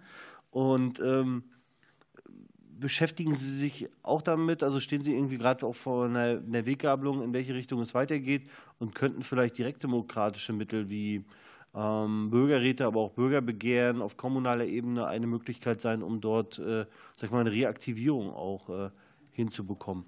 Danke. Frau Messerschmidt, an Sie war, glaube ich, keine Frage, aber Sie wollen gern zu. Bitte, ja. Herzlichen Dank. Ähm, ich würde gerne das Wort ergreifen, weil ich bin Klimaforscherin. Ich habe äh, in der Physik promoviert. Ich habe Daten, ich habe CO2-Daten gemessen ähm, in Polen und in Frankreich und dann in den USA Klimamodelle äh, validiert. Und ich möchte sagen, Irrtum ist die Grundlage jeder Wissenschaft. Das ist das, was wir tun. Wir versuchen, ähm, Experimente aufzubauen und uns immer wieder in den Irrtum zu zeigen. Und wir haben es nicht geschafft in der Klimaforschung. Und was ich gerne weiter sagen müsste, es gibt den IPCC, das ist sozusagen die Zusammenfassung der Klimaforschung. Da sind über 1000 Menschen, Klimaforscherinnen zusammen, die kommen zusammen und einigen sich auf ein Papier. Und ich glaube, ich muss nicht sagen, hier in diesem parlamentarischen Ort, wie schwer das ist, einen Kompromiss zu finden, einen Konsens zu finden. Und da sind 1000 Wissenschaftlerinnen und die kommen raus mit einem Papier und sagen alle, ja, dahinter stehen wir. Und dieses Papier sagt, ja, es ist wahr, es ist ein Klimawandel da und er bedroht uns in jeglicher Hinsicht. Und das ist mir wichtig, an diesem Ort nochmal zu sagen. Es ist wahr. Ich hatte Sie Dann als nächstes. Gefragt. Machen Sie, genau. Äh, als nächstes Herr Grundei. Ich, ich bin ja sehr froh, dass ich eine einfache Frage von Herrn Reichert bekommen habe, ohne dass der Klimawandel da geleugnet wird oder das, was uns ansonsten alle bewegt. Insofern kann ich auch ganz einfach beantworten, ähm, wenn es ums Bundeskleingartengesetz geht, wollen wir, dass definitiv nichts geändert wird, weil jede Veränderung an, der bewährten, an dem bewährten Gesetz wäre von Nachteil. Ansonsten, was wir uns wünschen, sind die üblichen äh, Dinge, die sich eigentlich alle ehrenamtlich getragenen Vereine, Verbände wünschen, dass man bei bestimmten Vorgaben, die gemacht werden, immer mitdenkt, dass das auf Vereinsebene dann von Ehrenamtlichen mitgetragen wird und entsprechend bei allem Verständnis für notwendige Regularien, wie zum Beispiel Datenschutzgrundverordnung war so ein Thema, was damals viele umgetrieben hat, dass man da immer versucht, die besondere Situation der Ehrenamtler, die sowas dann umsetzen müssen, mitzudenken. Also eher eine allgemeine Forderung und ansonsten einfach Beibehalten des Bundeskleingartengesetzes. Das ist unser Thema. Danke. Herzlichen Dank, Herr Toschinski. Dankeschön. Ähm, Vielleicht einen Satz noch zu realistischen, ernsthaften Belangen zu Klimaschutz. Also ich glaube, keiner, also der Deutsche Alpenverein ist eine Organisation, wo sehr viele politische Lager drin sich vereinen können. Und ich glaube, keiner zweifelt dort den Klimawandel an. Äh, und auch nicht ohne Grund haben wir uns vor vielen Jahren schon auf den Weg gemacht. Und ich glaube, das gilt hier für alle Anwesenden. Die Zeit des Zauderns ist vorbei, sagt unser Präsident immer. Wir müssen handeln jetzt. Ich glaube, das gilt hier auch. Zur anderen sehr konkreten Frage ähm, zum Thema Jugendbildungsstätte. Ja, die JDV hat eine Jugendbildungsstätte auch. Das ist leider nach der Pandemie wie an vielen Orten gerade ein finanzielles Großproblem, ähm, einfach weil gerade Investitionen aufgeschoben werden mussten, die sehr lange notwendig gewesen wären. Da sind wir auch ganz äh, ganz einig mit anderen äh, Jugend-Umweltverbänden oder auch Jugendverbänden, wie zum Beispiel der Naturfreunde Jugend, die auch ganz viele Bildungsstätten haben. Da bräuchte es dringlichst äh, ein Investitionsprogramm. Ähm, wir haben da auch schon, ich glaube, seit letztem Jahr eine gemeinsame geeinte Position im Rahmen des Deutschen Bundesjugendrings. Ich glaube, da kann ich nur darauf hin verweisen. Ähm, glaube ansonsten, und das kann man vielleicht auch nochmal auf die Frage von vorhin ähm, fokussieren, unsere Bildungsstätte ist einer derer, die leider noch nicht barrierefrei ist, weil sie gerade A, ein Teil noch unter Denkmalschutz gilt, das ist inzwischen gegangen, aber es fehlt gerade die Finanzierung zur Barrierefreiheit. Also das ist das, was man konkret mit einem solchen Investitionsprogramm finanzieren würde. Danke, Herr Terjung. Also ähm, zu der ersten Frage muss ich sagen, dass ich sie ehrlicherweise nicht ganz verstanden habe. Da war jetzt ein bisschen viel vermischt. Es war ein bisschen was zu ähm, Klimawandelleugnung. Ich könnte mich jetzt lange darüber auslassen, wie das mit dem IPCC ist. Ich danke Ihnen da, das haben Sie schon eigentlich sehr gut auf den Punkt gebracht. Und welche Drama dramatische Zunahme an Wetterextremen, an ähm, Überschwemmungskatastrophen mit tausenden Toten, an äh, Waldbränden, an all diesen Katastrophen, übrigens ja auch in Deutschland, wir erinnern uns an die Flut im Ahrtal, wir heute schon erleben, die eindeutige und nicht negierbare Zeichen dieser Klimakrise sind. Ich möchte aber ehrlicherweise mich gar nicht auf dieses Niveau jetzt mit Ihnen ähm, einlassen. Die andere Frage, die ich da jetzt draus lese, ist eher philosophisch. Wie gehen wir mit Irrtum um? Ähm, ich weiß nicht, bin ehrlicherweise ein bisschen ratlos. Aber ich möchte auf eine Sache dann trotzdem noch eingehen, die Sie gesagt haben. Und ähm, das ist und das ist die Frage der wirtschaftlichen Existenz. Ich habe manchmal ein bisschen das Gefühl, Sie schaden eigentlich Ihrem eigenen Klientel und deswegen möchte ich das jetzt noch sagen. Ähm, Sie behaupten, der Klimawahn oder Klimagaga von uns würde der wirtschaftlichen Existenz in diesem Land oder auch von den Menschen in diesem Land schaden. Ich finde das sehr besorgniserregend, weil es eine Studie selbst vom, ähm, von der Bundesregierung selber gibt, die zeigt, dass die Klimakrise bis 2050 in Deutschland 900 Milliarden Euro an Schäden verursacht. 900 Milliarden Euro. Das ist sehr konservativ gerechnet und heißt nichts anderes als übersetzt, nichts ist teurer als die Eskalation der Klimakrise. Und jeden Euro, den wir heute investieren, das ist ein guter Euro, der dafür sorgt, dass morgen die Konsequenzen der Klimakrise die demokratischen Spielräume nicht zerstören, dass die Katastrophen unser Handeln nicht diktieren oder uns die Hände binden und dass wir Wohlstand sichern können in diesem Land. Ähm, das ist das, worauf es ankommt. Und wenn Sie ehrlich wären, dann müssten Sie auch eingestehen, dass Konservatismus oder was auch immer das ist, ähm, eigentlich bedeutet, dass man den Menschen eine ehrliche Zukunftsperspektive eröffnet. Das heißt, jetzt maximal investieren, das heißt, jetzt den Strukturbruch verhindern, statt ihn zu forcieren. So viel dazu. Ähm, zur Frage von Herrn Malotki ähm, zur stärkeren Durchschlagskraft von unserer Bewegung. Ich würde auf jeden Fall sagen, dass wir uns verändert haben seit 2019. Das ist klar. Und das Gute ist, es braucht auch nicht mehr diese 1,4 Millionen Menschen jedes Mal auf den Straßen, damit überhaupt über Klima geredet wird. Diese Debatte, die haben wir losgetreten und sie ist mittlerweile verselbstständigt. Sie wird geführt, ob wir im Raum sind oder nicht. Und das ist schon mal erstmal gut. Und natürlich müssen wir uns trotzdem die Frage stellen, wie gehen wir damit um, wie geht es weiter, wie können wir eigentlich dafür sorgen, dass sich diese gigantische Lücke, die aufklafft zwischen ähm, den klimapolitischen Ambitionen und dem klimapolitischen Handeln, dass die sich schließt.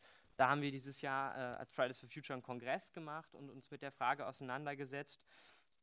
Ähm, und was auf jeden Fall entscheidend ist, das sind zwei Dinge. Den Massenprotest, den braucht es noch immer. Das ist eigentlich das wichtigste Mittel.